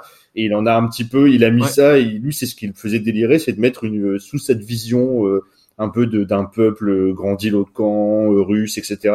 Et je voulais juste savoir si c'était marrant cette partie-là ou si tu retrouvais ce, ce truc-là. Ah ouais, c'est ultra cliché du Ruskov. Donc, tu sens qu'il se fait plaisir et tout. Euh, et euh, ouais, c'est un peu militaire. Mais d'ailleurs, d'ailleurs, Doz, Doz, il a dit, et sur Terre, il y a du grabuge. Ça, grabuge, c'est vraiment une expression qui était utilisée pendant la guerre froide. Plus personne n'utilise l'expression, il y avait du grabuge. si, on le dit souvent à Marseille encore. c'est que j'ai oublié que j'avais pas le droit d'employer des mots trop intelligents. Gra- Putain, on s'est fait clasher, Non, on s'est fait clasher sur Grabuge. Quand même. Ah, mais attends, Max, Max, il y avait du grabuge quand même. Qui, qui, qui dit encore ça, à part, euh, à part Tolstoy Euh, bon, si, euh, nous dans, dans le Pas-de-Calais, il y a des gens qui font, oh, des... il y a eu du grabuge hier euh, dans les champs, Ouais. par exemple. Ça se dit ça. Par exemple. Mise Par en exemple, situation. Quel bel exemple. Tout le monde comprend. Tout le monde comprend. Tout le monde voit la scène. Par exemple. Non mais euh, je... si vous avez besoin de mise en situation, vous m'appelez. Hein. J'ai toujours le bon exemple. Oui, tout à fait. Là, on avait besoin d'une précision parce que si jamais il y a des jeunes qui nous écoutent et qui connaissent pas l'expression va y avoir du grabuge, il faut pouvoir euh, expliquer. Ouais, on fait presque une émission de culture. Ouais. hein. Bah oui, c'est France Culture. euh, T'inquiète. On hein. a quand même parlé, on a parlé de Tolstoy et du grabuge. Jusqu'où on peut aller, quoi. Bon alors tu, du coup, tu, Y a pas de limite. tu nous le conseilles? Ouais, non, franchement, il est bien. Et, Alors, euh, ben, euh, moi, je l'ai acheté. plus, en plus, il n'y a pas de. Moi, j'ai pas encore lu. Ah bah ça c'est de l'info ça. Ça c'est ça c'est de l'info. Moi je l'ai acheté, j'ai pas encore lu. Bah, écoute, moi, je l'ai, je l'ai acheté et je l'ai pas encore lu. Voilà. C'était, c'était breaking news. Alerte info. En plus, tu vois, franchement, deux tomes, ça se, tu les lis, tu les enchaînes tous les deux et euh, t'as passé une, une bonne après-midi, une bonne soirée. euh. Et en plus, il y a du, il y a, il y a encore du, du fan service, euh, du etchi euh, à la. Mais dis les mots. Il y a des rainures. Dis les Est-ce mots. qu'il y a des rainures? Mais non, c'est, oui, il y a des rainures. voilà, coup, tu vois, il a beaucoup de rainures et Il a que avoué. Maxime, Il y a beaucoup de rainures. ce que c'est. Un peu de suspense. est- Je vous expliquerai Les les, rainures je vous- suspense. J'expliquerai les rainures quand même parce qu'on en a trop Ouais. parlé là. Mais juste pour dire que les rainures sont bien, bien mises dans le scénario, donc c'est pas trop. euh, C'est des rainures bien intégrées. Les rainures elles sont bien intégrées dans le, dans le scénario. C'est pas trop gênant. C'est génial ça. Non, mais c'est vrai, l'utilisation de la rainure, ça doit être euh, mesuré. Et là, c'est de la bonne rainure. C'est comme c'est comme tout à l'heure quand Et on ouais. disait euh, ça. Si c'est mal utilisé, c'est comme les euh, les boucles temporelles. Si c'est mal utilisé, ça peut être Exactement. casse-gueule. Casse-gueule. C'est clair. Bon, alors on est OK euh, pour Terraformars, Dors? Ouais, donc c'était trois, euh, trois trucs courts qui valent le coup. euh. Ouais. Les, les critiques sont un peu dures des fois euh, parce que oui, parce, par rapport aux petits défauts que de Goichi qu'on peut découvrir, mais je pense qu'ils valent pour, pour des trucs en un tome ou deux tomes, ça vaut largement le coup de les avoir dans, dans sa bibliothèque. Oui, puis je pense que si on aime Boichi, je pense qu'on on se retrouve, quoi. On s'y retrouve. Ouais. Alors, Max, euh, tu peux nous parler, il nous reste euh, trois petits trucs à voir euh, avant de, de revenir sur, sur Boichi, sa personne, etc. C'est euh, Hôtel, Sanctum et Wallman. Alors, est-ce que tu peux nous parler d'Hôtel, s'il te plaît? Hôtel. euh, donc, je vais vous parler donc de trois euh, one shot ou séries courtes euh, qu'a pu faire Boichi euh, à côté de ses grandes séries. Euh, donc, Hôtel euh, 2008, euh, c'est sorti chez Glénat. Donc là, c'est un one shot euh, SF où il y a cinq petites histoires euh, entrecoupées avec des pastilles humoristiques. Euh, et c'est cinq histoires vraiment SF sur l'homme et l'homme avec un grand H et son environnement.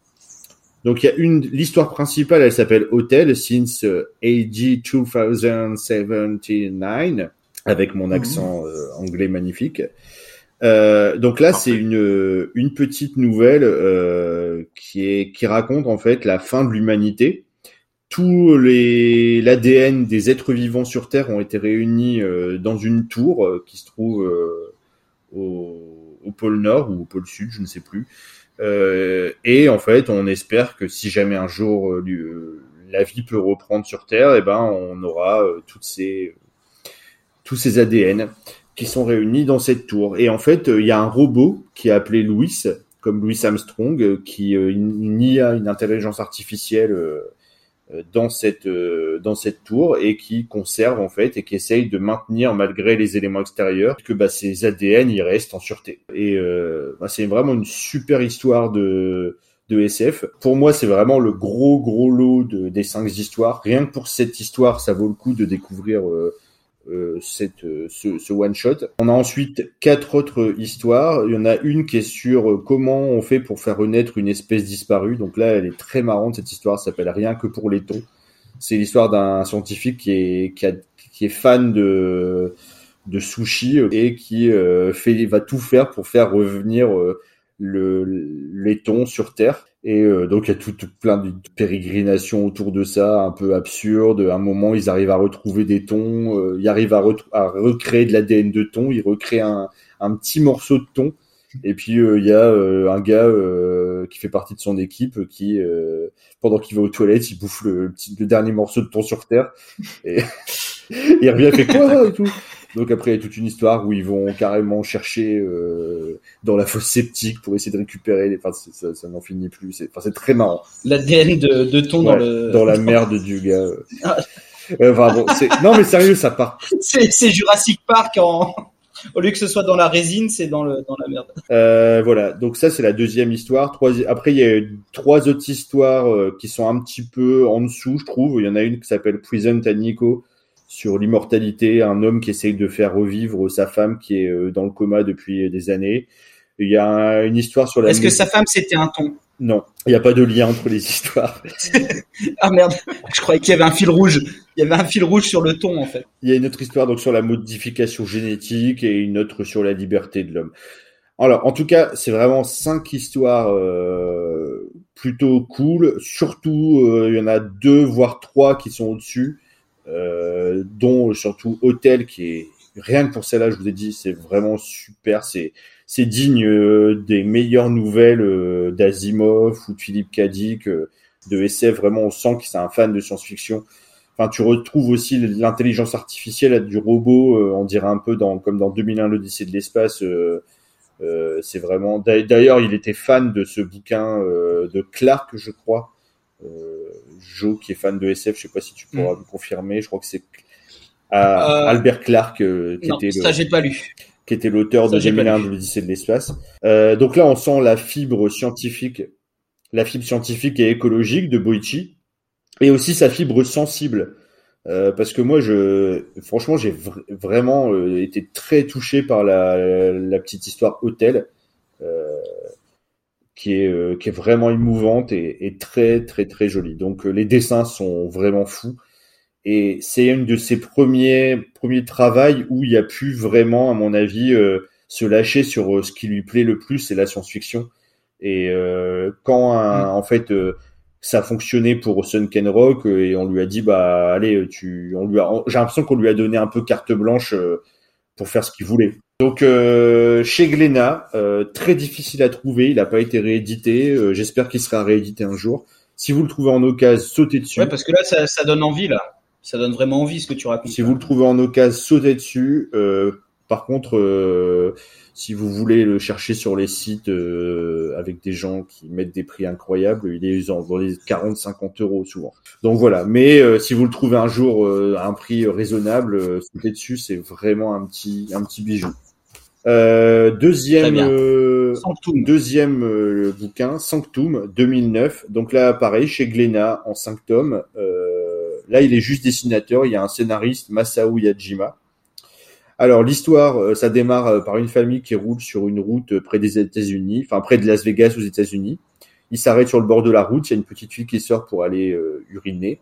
Et bah, pendant ce temps-là, elle se retourne à un moment, il y a du bruit. il y a un, une- un camion citerne qui arrive, qui explose sa voiture et qui part dans une nuit ardente tout le monde est, toute sa famille est décimée. Donc il y avait son père, sa mère et son petit frère qui étaient dans la voiture. Euh, flashback, enfin flash forward plutôt. On la retrouve sept ans plus tard. Elle est heureuse. Elle vit avec sa famille qui est toujours là, qui est toujours vivante. Et elle a l'air d'avoir tout oublié. On comprend assez vite qu'elle a passé un pacte avec une créature démoniaque pour pouvoir gagner sept ans de plus avec sa famille. Mais euh, bah, sept ans après, bien sûr, euh, cette créature démoniaque réapparaît pour réclamer son dû. Euh, on a aussi en même temps des tueurs à la botte du Vatican qui enquêtent sur cette histoire et sur les conséquences de ce pacte. Est-ce que la fille est une euh, est divine ou démoniaque? Nanana, je vous dirai pas. là-dessus. 2009, euh, vous allez dire, il y a des trucs, ça rappelle un peu euh, le Da Vinci Code, des trucs comme ça avec des, des, des bah, oui. sur le Vatican. Surtout avec les enquêteurs de. Je pense que c'était un peu la, c'était ouais. peut-être un peu la mode aussi à l'époque quand c'est sorti. Ah, c'était la vibe. En tout cas, euh, voilà, le scénario est vraiment euh, super intéressant. Il y a un mélange de christianisme, d'ésotérisme. Je me faisais la réflexion en lisant que ça, il y a des moments, ça me rappelle, c'est quand même, il y a des moments très gore euh, avec des possessions, ça rappelle l'exorciste. Il y a des moments, c'est, il y a le mythe de Faust, euh, où euh, bah, là, faire le pacte avec le, le, faire un pacte avec le diable pour pouvoir avoir quelque chose, mais un jour ça se retourne contre soi. Mm. La, euh, je trouve ça vraiment super intéressant. Et ce que je me suis dit en lisant, je me suis dit, ouais. je me suis dit, euh, tiens, euh, il a jamais eu un scénario euh, aussi bien, enfin, bien torché dans le sens où tu sens que c'est vraiment bien écrit. Et en fait, je me suis dit, est-ce qu'il est pas meilleur quand il, il, il, met tout pour le dessin, parce que c'est un super dessinateur, et qu'il laisse la place un scénariste. Euh, voilà, donc ça c'est une série qui est hyper euh, méconnue, en tout cas en France, et qui je trouve va vaut vraiment le coup. Donc 5 tomes et là dispo. Donc je, pour ceux, si vous aimez Buichi, les dessins sont super. Ouais. Surtout le voir dans un dans un thème qu'on connaît pas quoi, ça peut être vachement intéressant. Et pour le coup là au niveau des du du du etchi ou du du fan service, il y en a assez peu. Donc euh, moi qui ai le côté qui me dérange un peu chez lui, il y en a assez peu. Euh, même très très peu. C'est dommage parce qu'il y avait quand même des en... il y avait quand même des enquêteurs du Vatican, il y avait moyen de faire quelque chose. Non non non, je veux pas voir de rainures de d'enquêteurs du Vatican. Alors justement, on va arriver aux rainures. On, on va on va arriver aux rainures. Oh, sur le dernier. Euh, Alors justement, justement, oui, Max. Wallman. Wallman. Wallman. C'est ta, déception. Alors, c'est ouais. ta déception, dis-nous. Wallman 2013, trois tomes chez Kazé. Euh, alors, la petite histoire. Donc là, un tueur à gage qui travaillait pour le gouvernement japonais en Corée. Il revient au Japon parce que, suite à une, euh, une affaire qui s'est mal passée, il a perdu son coéquipier et il a décidé d'arrêter d'être tueur à gage et les démoraliser et retourne chez un de ses anciens partenaires au Japon, qui est devenu mangaka. Et un jour, il y a, euh, bah, comme dans la vie de tous les jours, hein, une bombe, euh, une bombe intergalactique qui tape à la porte. Elle dit euh, Je voudrais être votre nouvelle colocataire. Et ils font Bah ouais, d'accord, euh, ouais, on est d'accord. Et bon, après. Non, non, on veut pas. et en fait, il, dé il, il décide de l'aider euh, à venger son père et il reprend, il reprend du service en tant que Wallman. Donc les Wallman, c'est des tueurs euh, à gages et qui, un peu comme dans l'attaque des Titans, ils ont des sortes de systèmes avec des câbles pour pouvoir euh, attaquer sur les gratte-ciel, sur les buildings. Euh... Et dans Sunken Rock, à la fin, il y a aussi des Wallman. Ouais. Bah, de toute façon, il y a un lien qui devait se faire. La série n'a pas fonctionné, ou alors j'ai lu qu'il y avait eu des problèmes avec l'éditeur. Bon, alors du coup, voilà, euh, je vais pas le cacher, j'ai trouvé ça vraiment catastrophique. Euh, j'ai trouvé que c'était vraiment là, là, le, pour le coup, la série la plus cliché euh, de Buichi. Tout ce que je peux ne pas aimer est puissance 1000. Euh, donc là, le fan service, c'est à toutes les pages, voire à toutes les cases. Et donc, on va y venir à la rainure. Euh, les, moi, j'appelle ça des rainures parce qu'en fait, les, les, filles ont des, des, des, combinaisons tellement moulées qu'on voit la rainure de leur euh, de, du sexe féminin au niveau des vêtements. De la zézette. De la zézette, on va dire, pour ne pas être vulgaire. Et franchement, c'est à toutes les pages, mais tout le temps les personnages ils sont hyper caricaturaux. Mais en même temps, est-ce que c'est pas ce que Boichi aime faire? Ouais, mais là, quand, en fait, quand c'est quand c'est saupoudré, on va dire, ça peut passer. Mais quand c'est à toutes les cases, c'est pas possible. Alors les dessins sont quand même toujours au top. Hein. Les scènes d'action sont cool, mais vraiment énorme déception. Il a quand même essayé de relier un peu, comme tu dis, de créer une sorte de Boichi Universe, si vous voulez le relier avec Sunken Rock, parce que à la fin de, de Wallman, alors sans, sans spoiler, à la fin du troisième tome, qui après s'est arrêté la série, euh, normalement ça devait continuer, il crée un lien avec l'univers, mais clairement avec l'univers de Sunken Rock. Si ça se continuait, c'était une, ça devenait une sorte de spin-off en fait. Mais euh, ça s'est arrêté. Euh, alors ce qu'on peut en garder quand même, euh, tout n'est pas acheté, c'est quand même du Boichi, les dessins sont énormes et les scènes d'action, euh, tu sens que le gars c'est un, parce qu'on va en parler juste après, c'est un grand fan de cinéma, notamment du cinéma d'action euh, des années 90, euh, que ça soit le cinéma d'Hong Kong, tu ressens du, tu retrouves du John Woo, Suark avec les, les, les, câbles, les mecs qui volent, tout ça. Il y a des scènes d'action. Euh, bon, s'il n'y avait pas des culs toutes les trois secondes, ça serait encore mieux. Les scènes d'action, sont quand même extraordinaires.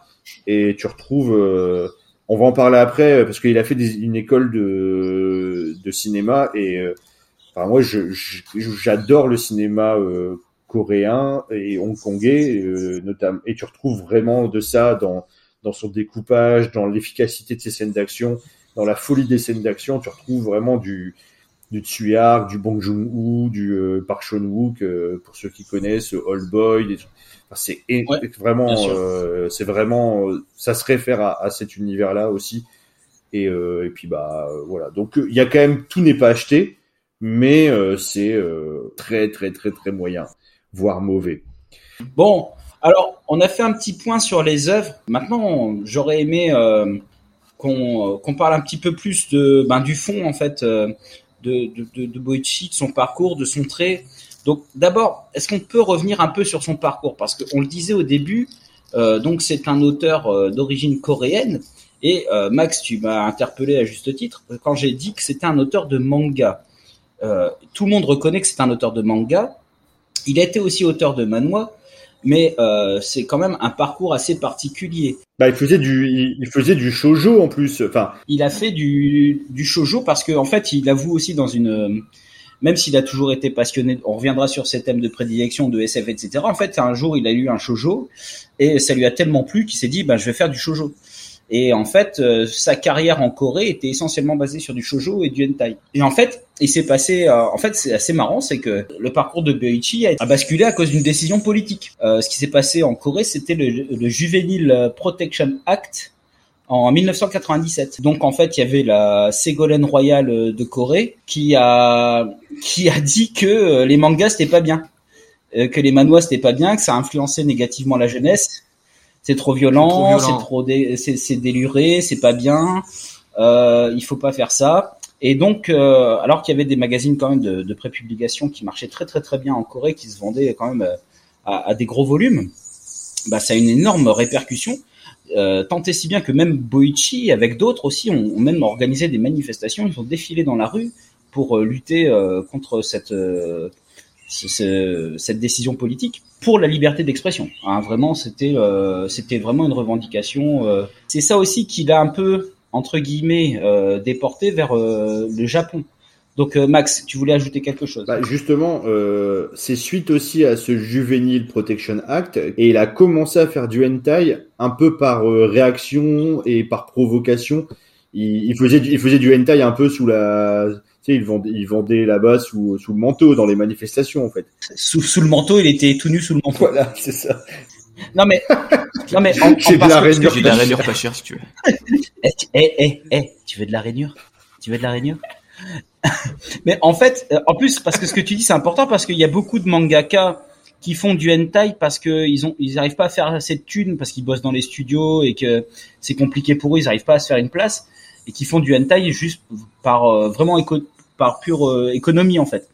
Euh, lui non, c'était vraiment un acte volontaire. Euh, bon, évidemment, c'est un gros cochon, on sait qu'il aime faire ça. Mais aussi, il y avait, il y avait une dimension. Bah, je vais, je vais les faire chier. Je vais leur montrer que, voilà, on a la liberté d'expression. Et alors, c'est aussi pour ça une des raisons qu'il aime beaucoup la France, c'est que voilà, pour lui, la France, il a un peu cette image d'épinal où la liberté d'expression est, est reine chez nous, quoi. Alors, je rebondis juste sur cette histoire de, il aime la France.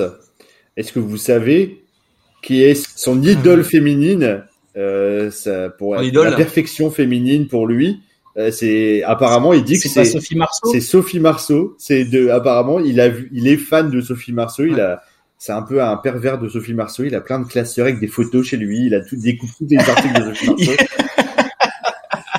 lui, euh, ses, ses personnages féminins, c'est Sophie Marceau. Alors bon, euh, je dans Wallman par exemple, j'ai moi j'ai jamais vu la rainure de Sophie Marceau. T'as pas vu Sophie Marceau? J'ai jamais vu la rainure de Sophie Marceau. Peut-être que euh, voilà, il l'a peut-être vu sur certaines photos et que c'est pour ça. Euh, en même temps, est-ce qu'il prône pas la liberté d'expression pour justifier sa cochonceté? Peut-être. Espèce de vicieux. En tout cas, cette décision politique finalement l'a fait passer au, au, Japon où il a il avoue dans des interviews qu'il a trouvé beaucoup plus de liberté, même si au début effectivement on lui a donné euh, des thèmes par exemple pour Sunken Rock, on lui a dit bon bah comme ça se passe pour beaucoup de mangaka euh, japonais d'ailleurs, hein, euh, qui présentent, qui passent parfois des dizaines d'années à présenter des trucs et à chaque fois on lui dit non c'est pas bon faut retravailler non c'est pas bon faut retravailler ou alors carrément qu'ils disent non je voudrais que tu fasses un manga sur ça. Bah là c'est ce qui s'est passé pour Boichi on l'a dit tu vas tu vas faire un manga sur sur la mafia il s'en est très très bien sorti d'ailleurs. Mais euh, il aurait très bien pu euh, rester en Corée. Euh, c'est quand même incroyable ce parcours. Et d'autant plus que, voilà, comme j'ai dit, aujourd'hui il est reconnu comme auteur de manga. Et cette intégration des Coréens au Japon est assez rare. Parce que le Japon reste un milieu quand même assez fermé pour les, étrangers, les gaijins. Et pour les Coréens d'autant plus, c'est les, les Ainichi comme ils appellent, parce que bon, il y a des il y a des conflits, il y a eu des conflits euh, innombrables entre la, la Corée et le Japon, notamment l'occupation du Japon de la, de la, péninsule de 1910 à 1945. Donc ça a été très difficile pour euh, des Coréens de, de s'intégrer au Japon. Et là, c'est quand même un exemple. Et Boichi dit dans des interviews qu'il euh, conçoit le, le manga, l'art en général, comme un pont. Il essaye de construire un pont. Et on le voit très bien dans Sunken Rock, qui ne parle que de la Corée, mais ça parle beaucoup du racisme aussi. Dans Sunken Rock, tu vois des, des, des immigrés vietnamiens, mongols euh, et qui euh, n'ont pas eu d'autre choix que d'intégrer la pègre pour essayer de s'en sortir.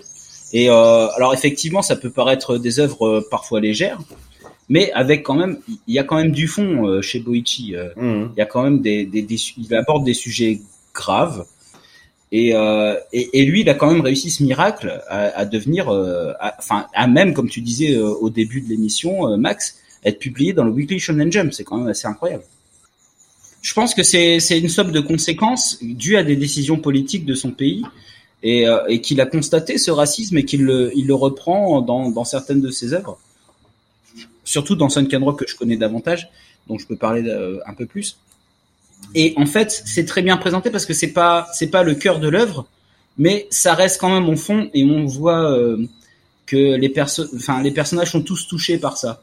Et euh, je trouve ça vachement bien. C'est vachement bien amené. Donc on voit que Boichi, on lui impose de faire une œuvre qui n'est pas dans ses thématiques, style euh, le truc euh, de, de, gangster, et il se base sur une histoire d'amour, et il va parler du racisme, il va parler du problème des, des idoles, euh, il va parler de, des bulles économiques, euh, de la spéculation de l'immobilier en Corée, mais c'est valable pour beaucoup d'autres pays, hein, ces, ces, spéculations immobilières.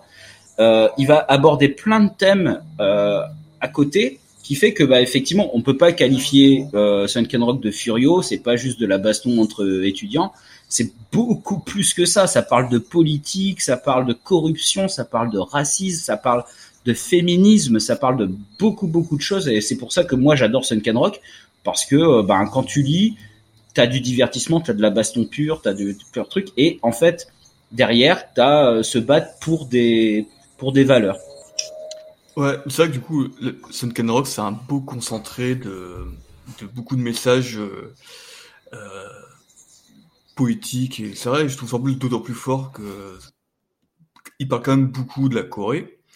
Alors, du coup, c'est que dans Sunken Rock, il y a quand même beaucoup de ponts entre la Corée et le Japon, mais il parle quand même beaucoup des problématiques en Corée. Et c'est, je trouve ça en plus fort d'intéresser des Japonais à ce qui se passe en Corée, quoi. C'est que du coup, on aurait pu dire, ok, euh, t'es coréen, euh, tu fais du manga, bah, tu vas parler du Japon.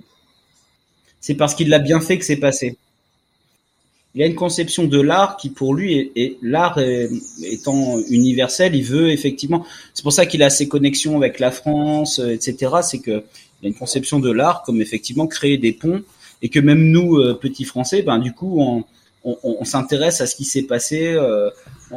Je veux dire, quand on était jeune, on savait pas on raconte pas trop cette histoire. Euh, nous, la Seconde Guerre mondiale, on connaît plus l'aspect européen.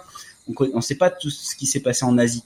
Et là, du coup, on apprend un peu plus, quoi. Tu vois aussi. Euh, alors pas dans le détail, pas en profondeur, mais tu, tu, tu, tu vois les conséquences un peu de, de ce qu'il y a pu avoir et ce que ça donne aujourd'hui. Et il conçoit l'art comme euh, comme un message. Et je trouve ça, bon, voilà, ça pour moi, ça c'est top. Hein. C'est-à-dire que tu divertis et en même temps tu passes des messages. C'est pour moi c'est top. Hein il parle de la Corée, mais il parle de sujets qui sont universels. Parce que finalement, la corruption, c'est quelque chose d'universel. Enfin, c'est partout. C'est partout. C'est partout. Euh, il y a un des sujets euh, central euh, au début de Sunken Rock, c'est euh, c'est quoi un État? C'est universel aussi en fait. C'est Oui. quoi un État? Donc tout, tout le monde peut se se retrouver dans ces thématiques-là. Il y a euh, les personnes Où, où est le pouvoir? Où est le vrai où est le pouvoir? vrai pouvoir? Après, il y a le sujet euh, de l'exploitation des personnes fragiles. C'est un sujet aussi euh, universel. Mhm. Euh, La cuisine, finalement, c'est quelque chose d'universel aussi. S'il y a bien un truc qui réunit le- les, tous les peuples, C'est la cuisine. Donc, en fait, il utilise à travers des choses qui sont très locales, on va dire, très coréennes. Il a des thématiques très universelles et c'est pour ça qu'on arrive à se projeter dans ses œuvres. Ça, la bouffe, effectivement, c'est un, pont.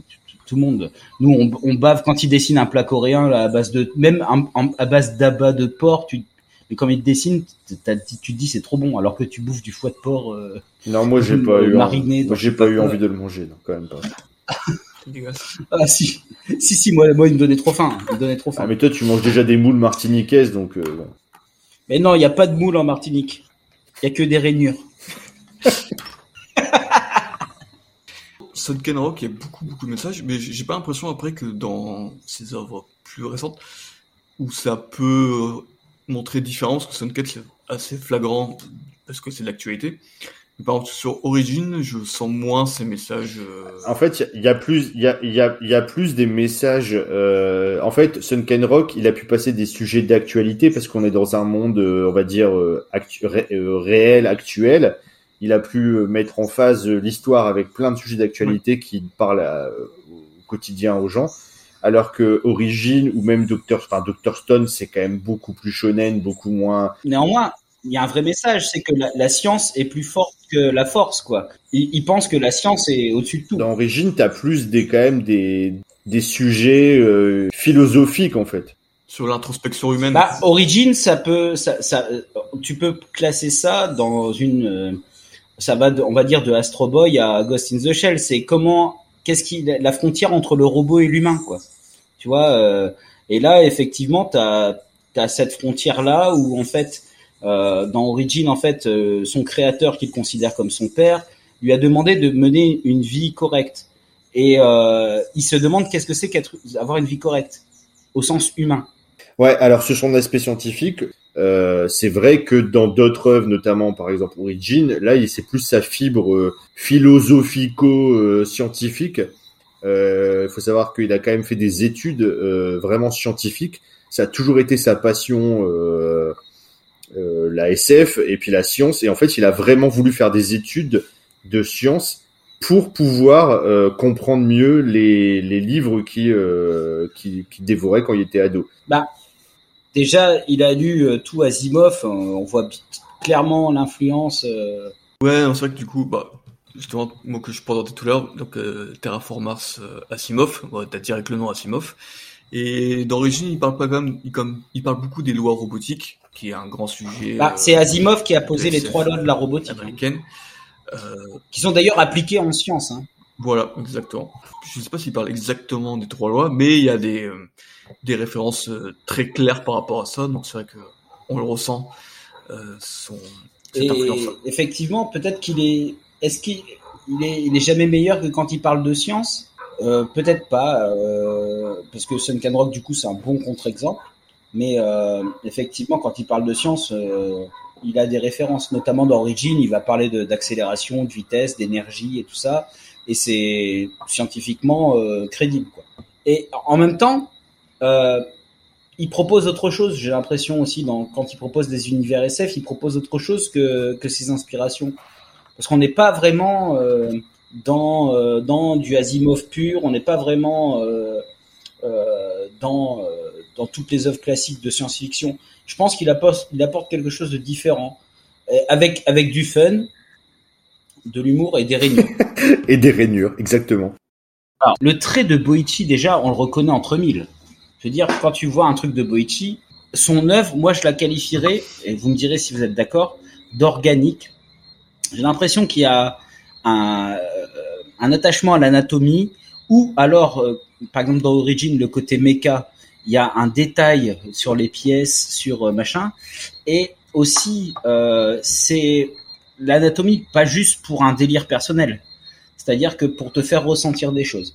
C'est-à-dire que quand il veut te montrer du muscle, pour montrer qu'il y a une scène où à un moment le personnage devient sérieux et qui devient bad et qui va qui va faire du, du sale, on, tu le vois.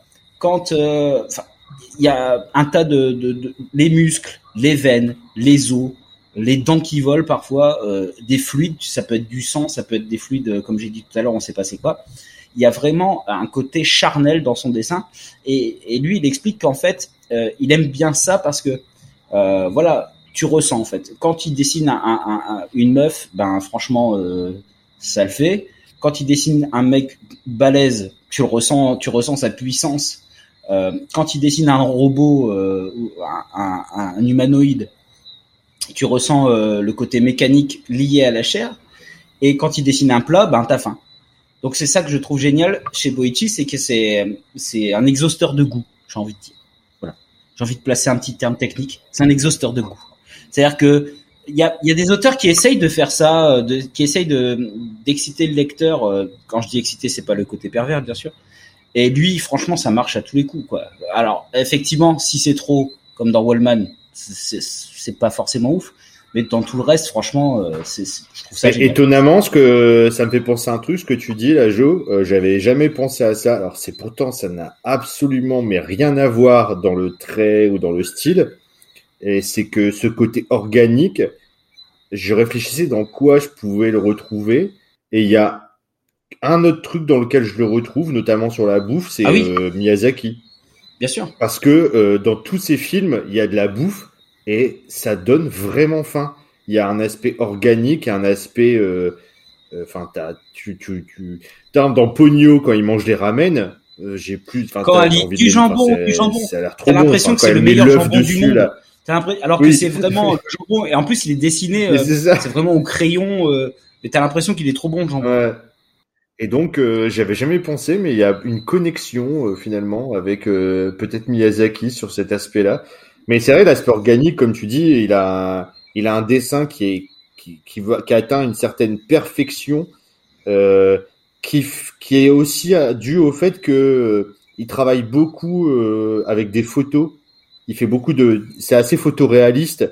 Et d'ailleurs, il y a une anecdote que on a, j'ai lu plusieurs fois où euh, il a, euh, il fait souvent poser ses assistants en fait pour euh, pouvoir avoir les, les, les reproductions des meilleures poses possibles. Et il leur fait prendre des poses de combat. Il prend des, tu les Ouais. vois à la fin de Sunken Rock, tu vois les photos en fait. Et lui, il essaye de reproduire. Et, et, et ce qui est très important, Ouais. c'est qu'il essaye de reproduire le dynamisme de l'action. C'est-à-dire que il n'imagine pas que ce soit une image figée. C'est presque de l'animation en fait. Euh, c'est certaines planches.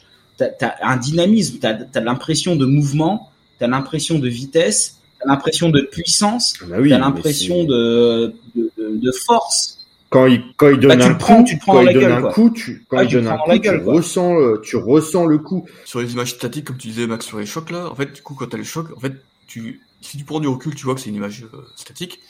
Mais pourtant, en fait, clair. quand tu lis, en fait, tu ressens tout le, l'élan, tous les mouvements, en fait, c'est des trucs arrêts, mais tu sens tous les, l'élan qui arrive au choc, et tu devines, et après, du coup, tu devines aussi ce qui va, l'action d'après.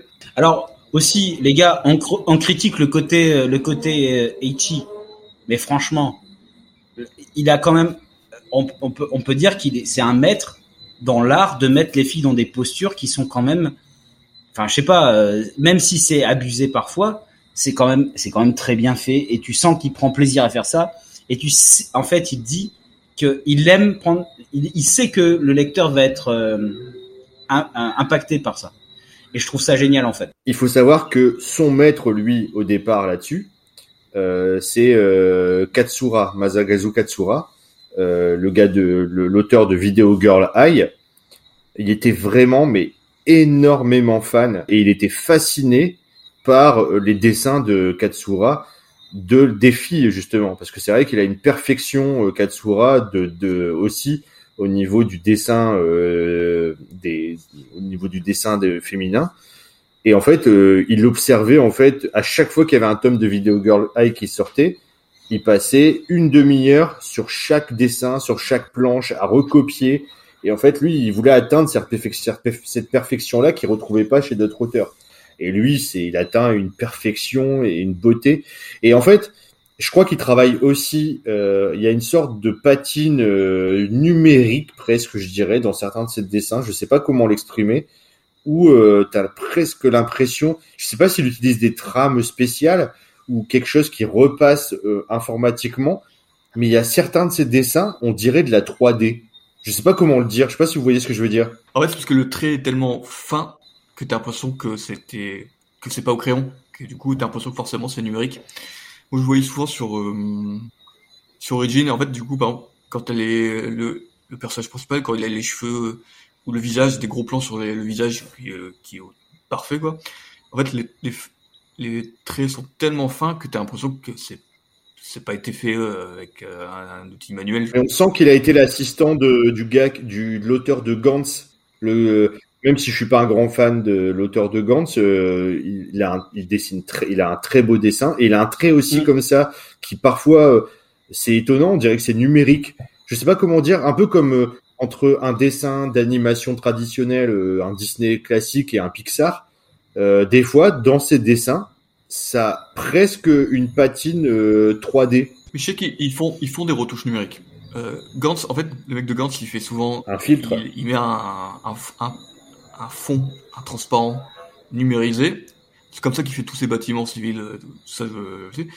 Mais je pense pas qu'il fait exactement ça, Boichi, mais je pense que Boichi fait des retouches numériques. C'est qu'une fois que t'as le dessin qui est croquis, ils doivent rattraper ça euh, numérique pour, pour le truc qui est déjà bien dessiné et parfait, et ils le rajoutent une couche de perfection pour que du coup tu sois carrément bluffé. Et à mon avis, ça arrive tellement propre que tu dis, euh, peut-être que tu devines que c'est un peu numérisé. quoi. Et c'est peut-être ça, c'est peut-être ça, euh, Joe, qui amène ce que tu t'appelles organique.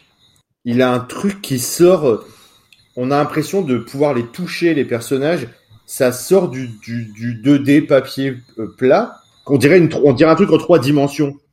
C'est palpable. Exactement, mais c'est aussi au-delà du dessin, c'est palpable par un espèce de ressenti.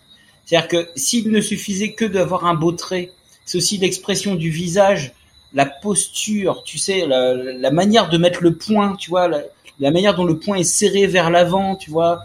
C'est beaucoup ça aussi qu'il arrive à mettre à donner des pauses à ses personnages.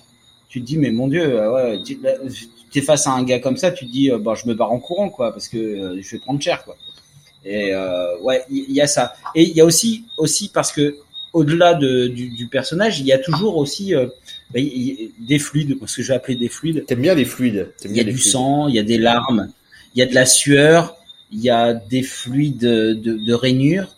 Il y a, plein. de- Oh non, non, non, non, s'il vous plaît. Mais non, mais c'est ça aussi. Il- n'hésite pas à, à, à faire euh, ses personnages. Bah, c'est un peu à les faire dégouliner quoi. Quand, quand il sue, il sue franchement. Quand il saigne, il saigne franchement. euh. Là-dessus, de toute façon, euh, on peut pas différencier pour moi le dessin de la mise en scène. Et euh, je voulais reboucler, je voulais reboucler là-dessus, c'est que pour moi, Boichi, c'est ce que j'aime le plus chez lui. C'est plus encore que son dessin, c'est sa mise en scène. Il a une mise en scène d'une d'un dynamisme et d'une cinématographie tellement forte que tu, tu ressens les mouvements.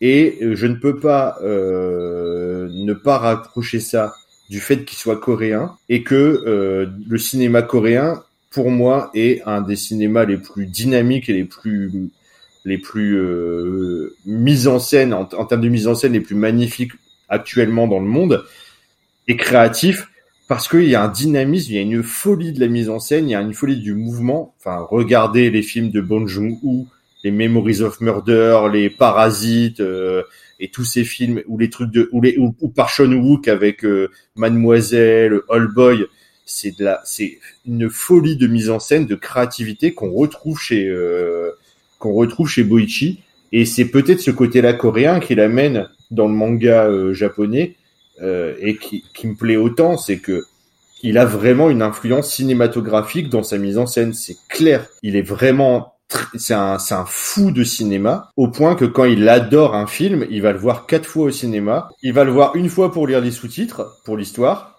Une fois pour regarder que la mise en scène, une autre fois pour regarder que les costumes, les acteurs, comment ils se positionnent, comment ils jouent, et une autre fois pour voir que les décors.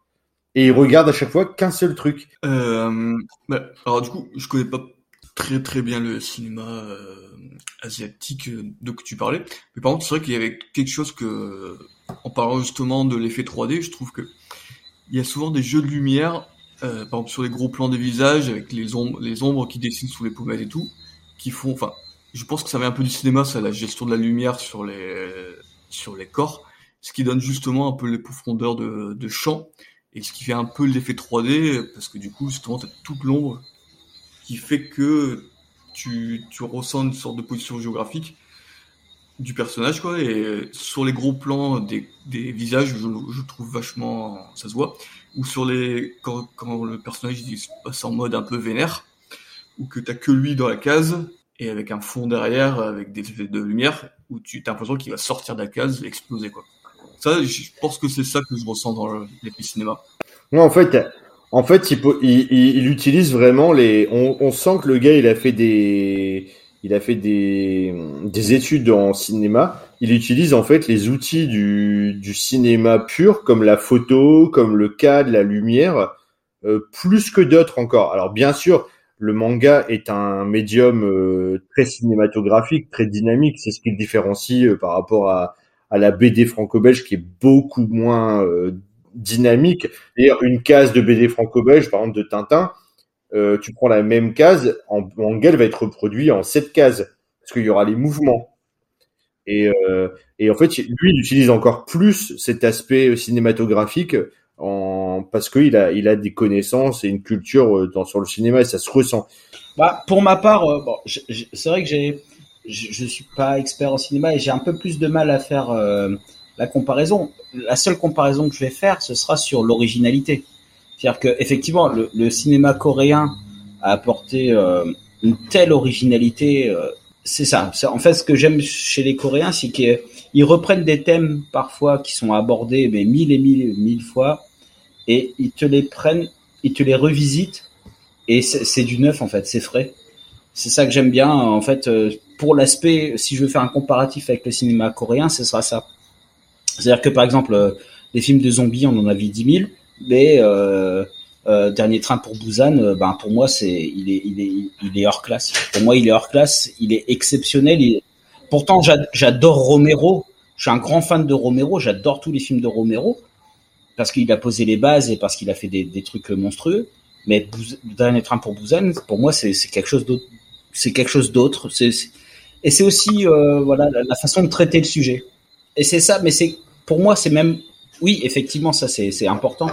Mais c'est au-delà de ça, c'est que c'est comme dans tous les bons films de zombies c'est que c'est pas les zombies le plus important, c'est les rapports entre les hommes. C'est hyper émouvant. Ah mais non, mais c'est sûr, il euh, y a, y a l'aspect humain qui est, qui est très fort. Je pense que c'est là-dessus qu'on peut dire aussi que on aime Boichi, c'est parce, parce que tu sens à travers ses œuvres que c'est un quelqu'un qui a des bonnes valeurs, c'est quelqu'un de, c'est un bon gars. Il a des convictions, il fait passer des messages et que malgré tout, euh, faut surtout pas le réduire à ce côté un peu etchi des fois, parce qu'il est beaucoup plus que ça. Ce côté, ce côté il faut l'intégrer à sa personne, faut pas le mettre à part. Je pense que Boichi, c'est un personnage complexe. Il, aime autant parler de trucs très profonds que de trucs très graveleux, très légers. Ça, moi, j'aime bien ça. Alors, euh, pour terminer, les gars, Boichi, euh, qu'est-ce que vous en pensez? Est-ce que c'est un auteur incontournable, pardon? Est-ce que ça va devenir un classique dans le temps? Est-ce que il va rester? Je pense que il va laisser une empreinte dans le manga. Et surtout, j'ai envie de vous dire, Boichi, un état d'esprit? Point d'interrogation. Alors, qui est-ce qui veut s'exprimer? Vas-y, Doz. Pour moi, Boichi, c'est euh, un dessin à la perfection. Euh, une maîtrise de la SF que, dont moi je suis particulièrement fan, qui est vraiment abouti. Et en fait, par rapport à tout, tous les trucs qu'il a tenté, toutes les thématiques qu'il aborde et tout, et qu'il arrive à bien gérer, même si c'est des trucs très écartés, trop éloignés les uns des autres, je sens qu'il va avoir, c'est un bon potentiel, c'est qu'il a déjà le dessin qui est, qui est calé, quoi. Et je pense que toutes les futures séries qu'il va faire, il va, il va, en plus avec la maturité qu'il va gagner, il va, il va partir sur, il va faire des trucs euh, du même style, de la même qualité que Origin, Doctor Stone, donc c'est tout assez récent qui, qui marche bien. Et donc je pense qu'il va devenir un, un, auteur incontournable. Il n'est pas très vieux, donc je pense qu'il peut être encore très prolifique et, euh, il va sûrement nous faire très plaisir euh, pendant de longues années encore. Donc pour toi, euh, c'est clair que Boichi, ce sera un classique. Ce sera un auteur incontournable et, et dans le manga. Hein, on parle pas de manhwa, on parle de manga. Et toi, Max? Alors, Boichi, un classique, un incontournable. Il faut avoir ça. Est-ce qu'il faut, si tu es passionné de manga comme nous, est-ce qu'il faut avoir du Boichi dans ta bibliothèque? Ou sinon, c'est outrage à magistrat? Il faut du Boichi.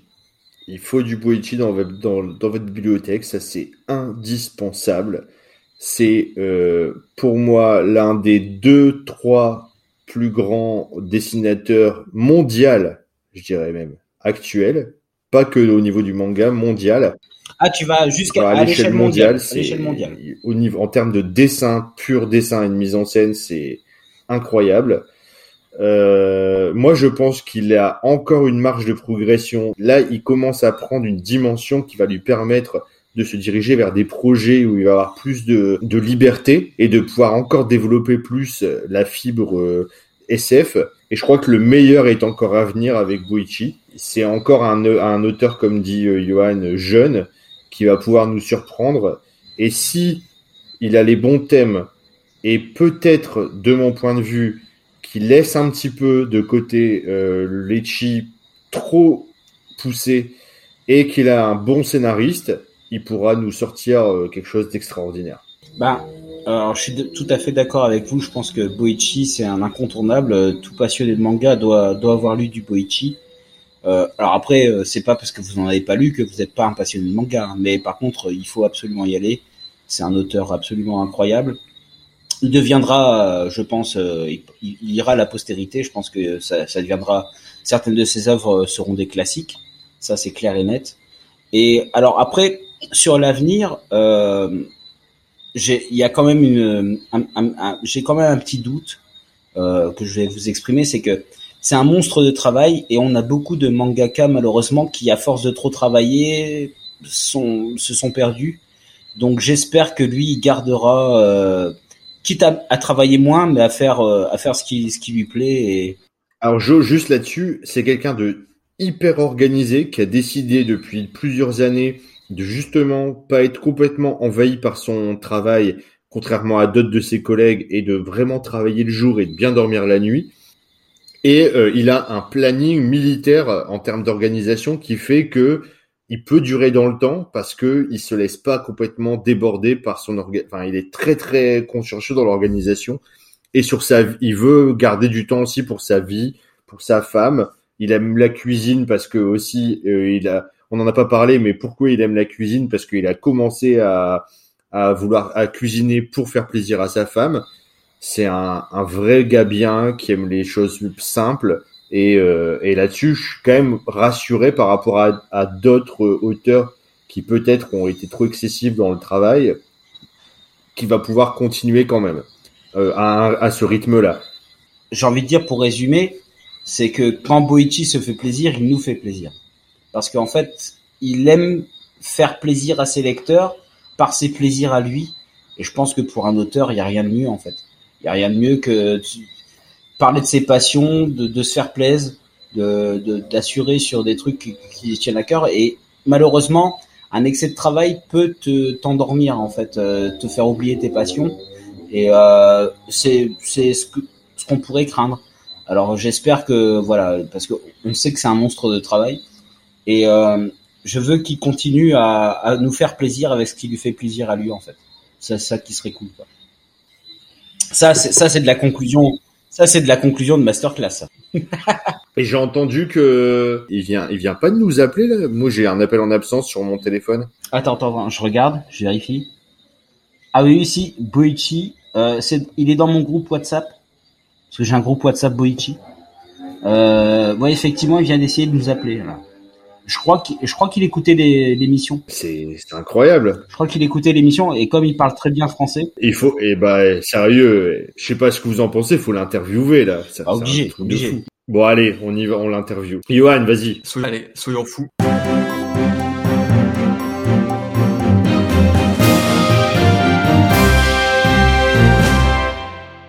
Bonjour Boichi.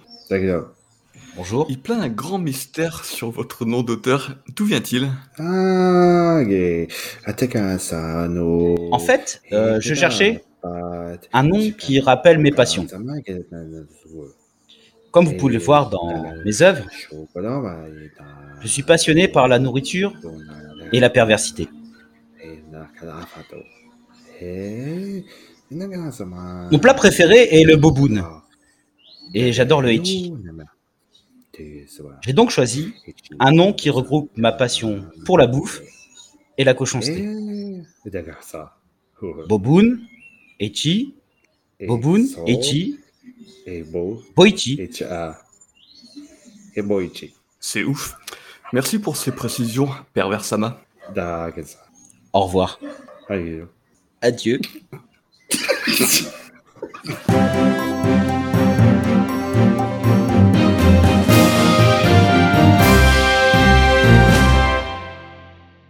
Alors, euh, PCF manga, dernière partie, PCF passion.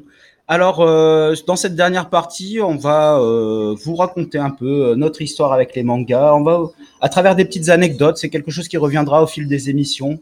On va vous parler un petit peu de qu'est-ce qui nous rattache, nous qui sommes bientôt quarantenaires, depuis tant d'années avec les mangas. On va vous parler de, de nos petites Madeleines de Proust, de nos petites émotions, de petites anecdotes, de petits souvenirs croustillants qu'on a avec les mangas. Mhm. Donc, euh, les amis, euh, vous avez sélectionné un petit souvenir, quelque chose que, que vous pourriez raconter à nos auditeurs. Euh, on va commencer par, par toi, Doz. Est-ce que tu as un petit, un petit souvenir, un petit, un petit truc à nous raconter pour, pour nous définir ta, ta passion pour les mangas?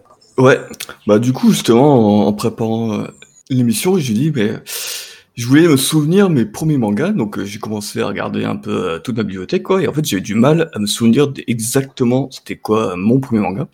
Donc d'ailleurs je l'ai pas retrouvé, et en feuilletant quand même et tout, je commence à retrouver mes vieilles séries, mes toutes premières séries, et donc je suis tombé sur Gun, qui est le en fait, j'ai regardé, en fait, a priori, la première collection que j'ai commencé, c'était les gros guns de Glénat, donc ça c'était sorti en 2000, en sens de lecture euh, français. Ah, bien sûr.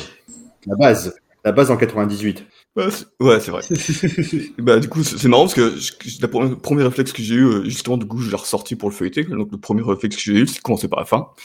Et t'as le petit mot qui dit non, vous êtes trompé, euh, faut que vous alliez de l'autre côté, quoi. c'est vrai, ça. Ils font plus maintenant. Et ouais, mais du coup, en plus, mais c'est agréable parce que c'était un grand, grand format et du coup, pour, euh, j'ai feuilleté un petit peu, c'est vrai que c'était, enfin, j'étais jeune, quoi, donc du coup, c'était assez puissant je m'en souviens très bien. Ça t'a marqué. Et en plus, je crois que ouais. ça, ça sortait tellement du carcan en ah plus de ce que tu avais pu voir à la, à la, télé, tu devais dire waouh. Ah ouais, c'était tellement violent. Au fond. Enfin, ouais. Philosophique. Enfin, c'était. Non, c'est clair, mais en plus, enfin, la Gali était tellement un personnage de ouf, quoi. Ce qui est vachement intéressant, c'est qu'on on, on l'a un petit peu tous aussi ce souvenir-là, parce que moi, euh, Gun, bah, c'est Max qui me les avait passés à l'époque. Et euh, on, on l'a tous à peu près lu dans la même période. Euh, et c'est vrai que c'est Gun, c'est monstrueux, c'est à lire absolument. Ça fait partie des premiers, des, premiers grands mangas qui sont sortis euh, par Glénat à l'époque avec Dragon Ball. Un peu, mm. il y a eu après, après Akira, mais c'était les, les, les, éditions un peu en dur là, comme euh, celles qui vont disparaître d'ailleurs bientôt de Dragon Ball. Je sais pas si vous vous en souvenez, mais je sais plus si j'ai découvert d'abord Gun en papier ou si mm-hmm. j'ai ou c'était l'OAV que j'ai vu en premier euh, dans manga ah. vidéo là parce qu'il y a eu manga vidéo oui, oui. j'arrive plus à savoir c'est parce que moi c'est quasiment sûr que c'est papier moi j'hésite j'hésite euh, parce qu'en plus le l'OAV là elle était vraiment extraordinaire ça m'avait vraiment euh, marqué ça m'avait ému euh, mais je sais que les deux m'ont marqué ça soit la version l'OAV m'a vraiment marqué aussi. Et donc euh, Doz, euh, quand tu quand tu revois cette collection dans ta bibliothèque là, ça te ça t'as des souvenirs de lecture qui te remontent, euh, t'as des tu te revois à 20 piges en train de lire ça et d'être à fond dedans. Et ouais, du coup c'est même plus jeune, plus jeune que 20 piges. J'avais 18 ans, 18 ans quoi. Ouais, 18 ans. ouais, ça fait euh, bon, c'est jeune et pas jeune quoi, mais c'est clair, clair, que c'est déjà euh, ça te met une claque quoi. Il allait pas repartir sur la BD un peu comme mes parents et tout et euh, c'est le premier manga, je dis ouais, les mangas c'est ouf quoi. Ouais, exactement quoi. Ça pour toi c'est un c'est un marqueur. Ouais, je pense quoi. C'est un marqueur, c'est là quand tu as lu ça, tu t'es dit les mangas c'est c'est c'est ce qui me convient, c'est mon univers, euh, ça me plaît quoi. Ouais. Sachant que la deuxième, je crois que c'est juste après, c'est le Akira sous le même euh, format, en Nagrand, et euh, qui était en six tomes, qui est magnifique. Et les, les deux premières pages, c'est en couleur. et c'est l'explosion qui fait commencer tout le quoi. Et c'est pareil du coup. Enfin, juste en le rouvrant, je me suis dit, waouh, putain, c'est vrai, c'était ouf ce truc quoi. Donc voilà, j'ai commencé plus ou moins sur Gun Akira, de ce que je me souviens. C'est pas mal comme démarrage. Après, tu m'étonnes que tu as envie de, tu lis des mangas euh, encore à presque 40 ans. Quoi. Bah, je pense effectivement pour un, un ado euh, qui commencerait par Gun, euh, il, il peut que plonger dans l'univers des mangas. Tu, tu y es direct. Ouais, en plus, c'est une époque où il n'y a pas quand même 10 000 sorties de mangas et tout, pas comme aujourd'hui où on est à brevet de mangas. Et ouais, t'avais quelques trucs comme ça qui tu waouh, wow, la classe quoi. On a eu la chance qu'il y a eu ça en France euh, assez tôt. Et alors du coup, Doz, euh, une petite question. Tu les as relus combien de fois? Je les avais lus donc une première fois et après quand il y a les Gun euh, Last Order, ouais. quand j'ai commencé, je les ai relus pour me remettre un peu dans le bain. Et là maintenant qu'il y a les Gun Chronicles of Mars, je les ai re-relus. Donc ouais, j'ai dû les revoir trois quatre fois quoi. Mais je crois que c'est le premier tome, gros tome. Alors du coup, je sais pas exactement ça représente. Mais euh, avec le premier gros boss et tout, euh, je peux le relire à Google, parce qu'il est tellement intense. Tu peux le relire euh, à l'infini, quoi. Je veux dire, euh, je pense que on le relira quand on aura 60 ans. Parce que Johan, tu dis, tu reviens au début de ta bibliothèque, tu ranges par ordre chronologique de, quand tu les as eus. tu dois revenir tout, tu repars Exactement. Tout, tout, au début à gauche, tu rentres dans la dans la dans la pièce et tout au fond à gauche c'est les premiers. D'accord. C'est un classement. Ouais. Non, non, non, j'ai regardé par euh, couleur de la couleur des pages. Dès qu'elle commence un peu légèrement jaunir et tout, tu dis ah. ah c'est ça, c'est ça. Ouais, il y a ça aussi. Quand, ça, hein, sent, euh... quand ça sent le sapin. Euh... c'est ça.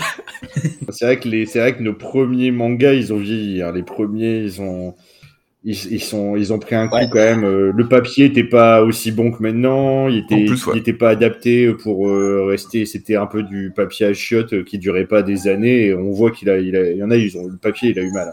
Ouais, c'est clair. Moi, je, pareil, j'ai rouvert, bah là, j'ai rouvert quelques tomes de, de Berserk. Il y a des fois, je suis deg parce qu'il y a des pages totalement jaunies. et tu, tu, vois une grosse tache. Je dis, qu'est-ce que je fais? Je mangeais du jambon à ce moment-là? Qu'est-ce qui s'est passé en fait? C'était ton marque, c'était ton marque-page d'ailleurs à une époque. Ah, bah oui, oui, ouais. Voilà, je mettais. Tu mettais une tranche de jambon. Une tranche de jambon de Bayonne. Euh... En plus. Mais la même, la même pendant dedans. En plus, ici, comme il fait 40 degrés, bah, le gras, il s'intègre parfaitement au papier. en fait, le gras fondu sur le papier au fur et à mesure. C'est ça. J'ai de l'ADN de porc sur les, sur les, Si un jour les porcs disparaissent, on peut reconstituer euh, le porc euh, grâce à, à des vieux mangas. Et il avait mis une tranche de pâté dans Video Girl Eye. Il a jamais pu le relire après. tu m'étonnes. Et je crois que peut-être un soir où j'avais faim, je, je, me suis fait un sandwich.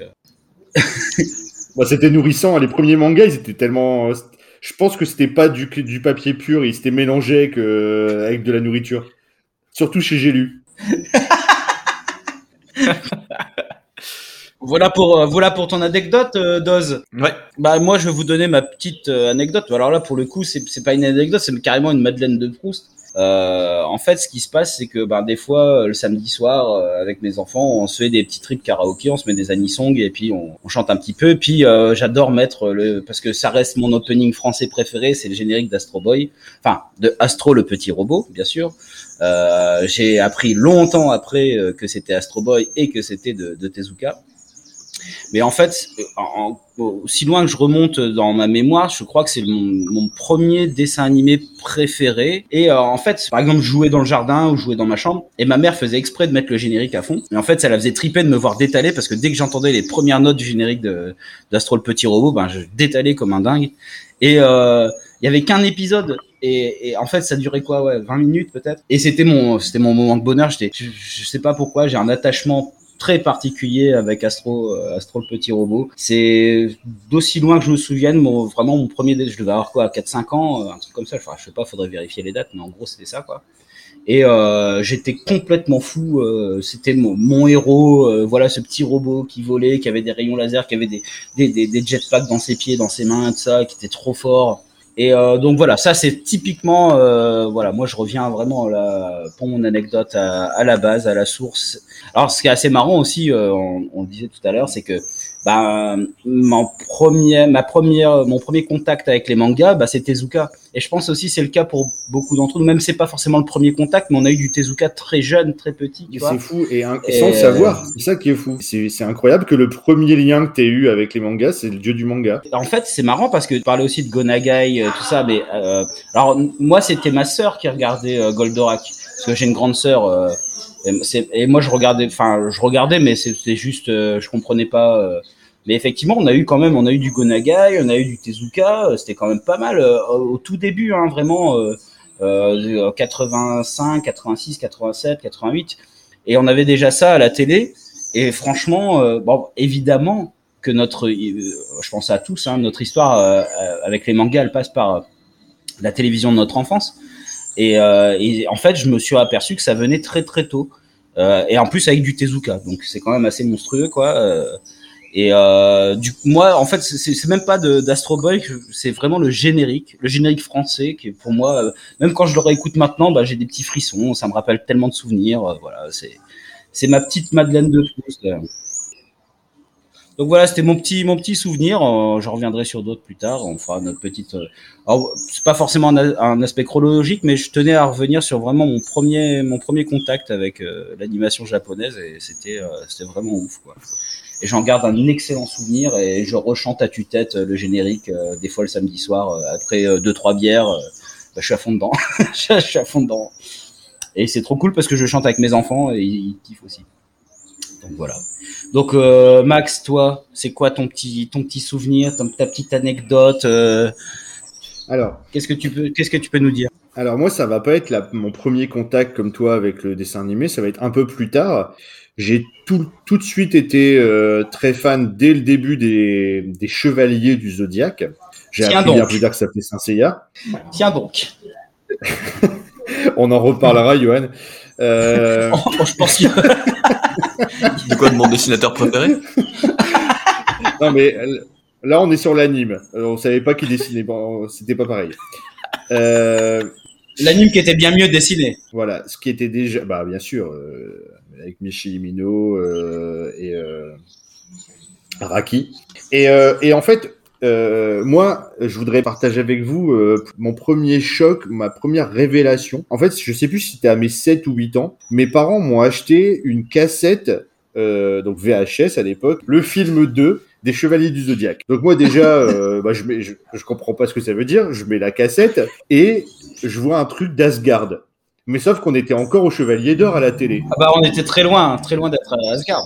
Et en fait, parce qu'il y a eu un film d'Asgard avant qui est euh, la série Asgard. D'ailleurs, c'était c'était dans le même monde, mais c'était pas les mêmes personnages. C'est le film euh, Asgard. Et et moi, je me suis pris euh, une claque avec dans mon dans mon esprit d'enfant. Je me disais mais déjà c'est quoi ce truc Ça veut dire qu'il y a d'autres choses en dehors de ce qu'on voit à la télé. Je vois Asgard et surtout à la fin, je vois Seyar, parce qu'on disait Seyar avec un R, bien oui, sûr. bien sûr, on disait Seyar. Seyar. Seyar. qui, qui euh, revêt, euh, comme dans tous les films en fait, et dans la suite de la série on le voit, il revêt l'armure d'or du Sagittaire. Donc moi déjà, j'ai ah dans ma tête d'un enfant de 7-8 ans, j'ai une explosion nucléaire dans ma tête, je me fais c'est quoi ce truc? Et en fait, c'est le, power-up de dingue, quoi. C'est Seyar qui revêt l'armure du Sagittaire. C'est et, et, je, je, vois ça, et moi j'hallucine.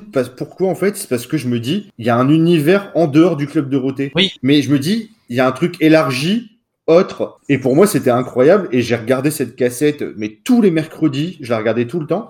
Et en fait, je me suis rendu compte, je m'en suis rendu compte au bout d'un certain temps, c'est qu'en fait, il y a deux films sur la cassette. Il y a d'abord il y a d'abord Asgard et après la Pomme d'Or. Mais les films, ils sont même pas, ils ont même pas, ils les ont mis à la suite. Et moi, au début, je me disais, bizarre l'histoire, euh, c'est fini, puis ça repart sur un autre truc, machin. En fait, c'est deux films différents, j'ai su plus tard. Ils étaient mis l'un après l'autre. Il y avait un générique de fin à la fin du premier, non, pour histoire de dire. Euh... Non, ça, passe directement, ils ont coupé ça comme plus, des. La légende de la pomme d'or, il est exceptionnel celui-là. Mais oui, et les deux, ils, les deux, ils s'enchaînent. Et moi, je regardais ça, mais c'était incroyable. En plus, c'était pas censuré, enfin moins censuré que la télé. Je me rendais compte que c'était quand même violent, plus violent. Et en fait, ce qui est, ce qui est fou, c'est que voilà, à ce moment-là, je crois que c'est là que mon, mon cerveau, en tout cas, a commencé à me dire, il, il y a un truc, un univers, il y a quelque chose autre autour et ça m'a fasciné. L'objet en tant que tel, moi la cassette, je l'adorais, je la regardais, c'était comme un trésor. Et, euh, et je me disais qu'il pouvait avoir des objets. Il, dor- il dormait avec comme une peluche, quoi. C'était la première fois que je découvrais qu'un truc que j'adorais, mais vraiment que j'adorais, j'étais mais à fond dedans, les Chevaliers du Zodiaque, et que je, et je- qu'il existait un objet. C'était une sorte de goodies du coup la première. C'était pas une figurine, mais moi pour moi j'étais j'étais j'étais fasciné par cet objet, cette cassette. Et euh, je crois que l'année d'après, j'ai dû avoir ma première euh, une armure d'or à mon à, Noël ou à mon anniversaire, qui était l'armure d'or du Sagittaire bien sûr, puisque je, je suis Sagittaire. Et, euh, et là ça a été la folie totale parce que pareil, première découverte que qu'il peut avoir des, des jouets même si j'avais déjà vu tu sais, des muscleurs, des G.I. Joe, mais je sais pas, c'était pas pareil parce que j'étais moins attaché à ces univers-là. Et là, ça m'a complètement. Je crois que c'est prom- l'une des plus grands, un des plus grands souvenirs de mon enfance, c'est d'avoir eu cette armure de chevalier et que c'était la, la joie pure en fait. Et quand j'y c'était repense, chouette, je pense que c'est là peut-être qu'a démarré ma, ma, ma véritable passion. Parce que avant, je m'en rendais pas compte. Et c'est là que j'ai vraiment ressenti la, la, la passion. En me disant qu'il y a un truc autour. Et après, euh, bah, plus j'ai grandi, plus j'essaie de trouver cet autour. Pas ce qu'on voyait à la télé forcément. Et Mm. c'est pour ça que dès qu'après, euh, il y a eu les premiers, les premiers, les premiers OAV, les matchs, tout ça. Moi, je bouffais tout ce qui passait parce que, parce que c'était incroyable. Comme tu parlais juste avant, de par découvrir Gum, Akira, de machin et tout. Max, du coup, Senseiya, tu l'as lu quand? Tu l'as lu quand, Senseiya? Quand est-ce que tu as eu le premier manga en, en main? Bah, je l'ai acheté quand il est sorti. Alors, je crois que c'est 97, le tome 1, il me semble. hein. 97, 98, donc je devais être euh, ouais en seconde, euh, première, euh, par là. euh.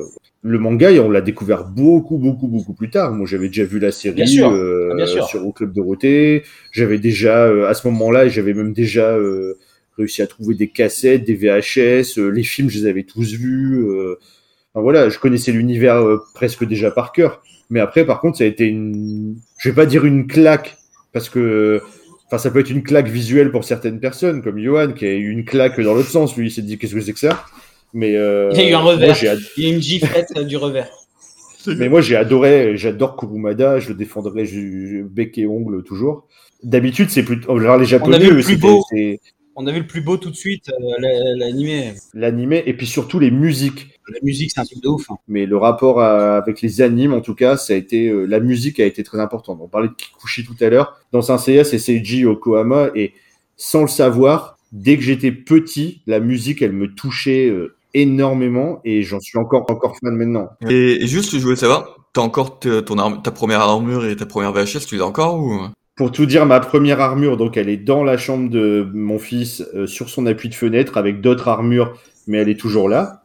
Et ma cassette VHS, euh, elle est chez mes parents, et ils ont même plus de magnétoscope. Cette cassette-là, je l'ai gardée. Elle est dans une boîte, euh, elle est gardée comme un, comme une relique, comme un truc.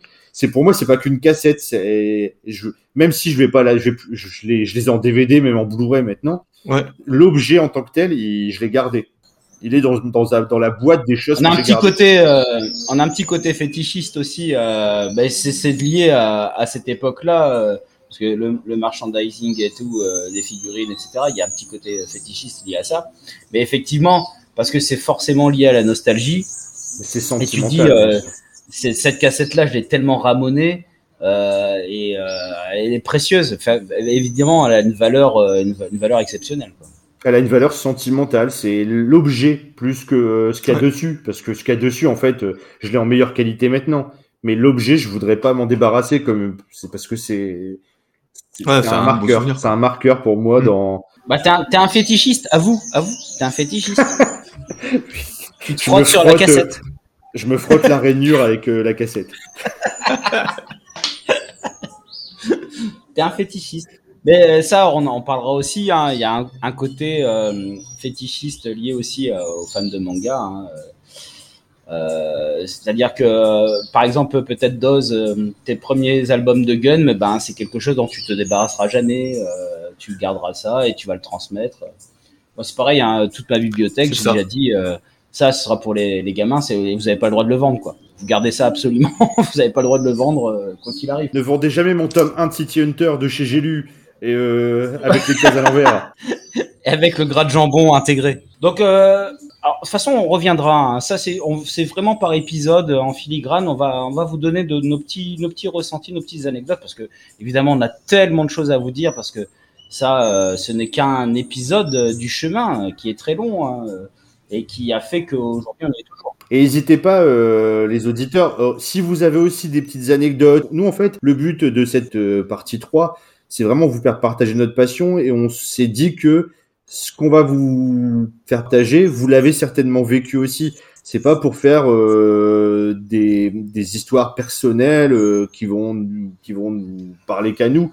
C'est on, on s'est dit que ça pouvait aussi vous rattacher à vos propres histoires. Et puis aussi, euh, s'il y a des, des générations, euh, des générations plus jeunes euh, qui, qui nous écoutent aussi, qui vont peut-être dire que ben leur premier souvenir, ce sera peut-être Pokémon, ce sera peut-être euh, je sais pas quoi, tu vois. Il y a, y a ça aussi. Il faut pas hésiter à partager dans les commentaires. Dites-nous, euh, ben moi mon premier souvenir, ma première émotion, c'est ça. Faut pas hésiter. hein. Et si vous avez la cassette de Saint Seiya, mettez-la en photo. Si vous avez les gums euh, première édition, mettez, partagez avec nous. On veut bien. Moi, je veux bien faire. Je, j'échangerai pas ma cassette contre une autre, mais je voudrais bien voir si euh, il y avait les mêmes fautes d'orthographe derrière. Alors par contre, ne vous prenez pas en photo en train de vous frotter avec votre cassette. euh. Non. Enfin, euh, ou alors on mettra sur un autre site. Bon les gars, on est ok pour cette dernière partie? Yes. Alors, chers auditeurs, PCF Manga touche à sa fin, mais on va pas vous laisser comme ça. On va vous laisser Ah. profiter de nos magnifiques voix. On vous offre en bonus track un karaoké euh, des familles. On a pris nos plus belles voix euh, et on va vous quitter en chanson. On laisse euh, le lien du karaoké en description parce que si vous voulez chanter avec nous, eh ben, euh, on est preneur, hein, on est preneur tout à fait. Vous pouvez critiquer nos voix, vous dire qu'on chante comme des merdes. Si il commence à pleuvoir chez vous pendant qu'on chante, c'est normal. J'ai envie de dire. Euh, S'il tombe de la grêle, c'est un peu plus inquiétant. Peut-être même Mais, ouais, de l'orage, un truc comme ça. mais, euh, voilà, s'il y a de l'orage, s'il y a S'il y a une tornade, là, c'est vraiment que c'est une catastrophe. bon, on a, s'il y a une tornade, on arrêtera la karaoké. on, fera, on fera autre chose. Mais euh, voilà, on va vous laisser ça devient euh, trop dangereux. quoi. avec euh, avec cette, cette petite euh, cette petite touche musicale, en espérant que ça vous ça vous fasse plaisir. PSF Manga émission 1, c'est terminé. On reviendra sur euh, la deuxième émission. On peut déjà le dire, euh, les amis. On fera évidemment un hommage à Ouais. Kentaro Miura. Je pense que ce sera une émission Bien sûr. uniquement dédiée à Kentaro Miura euh, parce qu'on est tous très peinés par son, son décès et qu'on a énormément de choses à dire sur ce sur ce, cet auteur et puis sur son œuvre principale Berserk. Donc on vous laisse avec le karaoké, enjaillez-vous, chantez à tue-tête et puis euh, faites-vous plaisir. PCF, à bientôt. À bientôt. Ciao.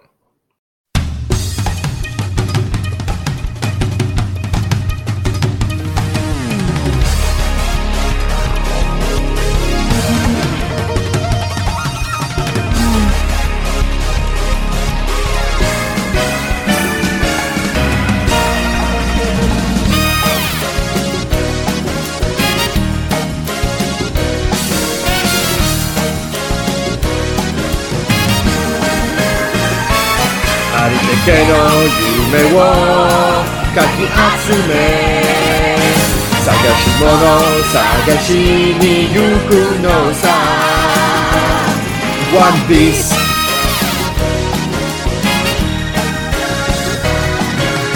羅針盤なんて渋滞のもと熱に浮かされ舵を取るのさ。怒りかぶってた。宝と地図も抱きしめたのなら天数じゃない。個人的なアリシャは誰かのバイオリズムの過程思うがうせばいいけの夢をかき集め探し物探しに行くのさごめんの恋それと You wanna be my friend We are, we are on the cruise. We are C'était la première émission de PCF Manga. On vous remercie de tout notre cœur de nous avoir écoutés. C'était super. À bientôt. Salut. Salut à tous et tout. Merci beaucoup. C'était vraiment trop cool. Euh, N'hésitez pas à nous laisser des commentaires super positifs. Ça nous fera super plaisir. À plus. Ciao. PCF Manga, c'est fini, mais ça revient bientôt, la famille. Alors pour ceux qui aiment chanter, terminez le générique.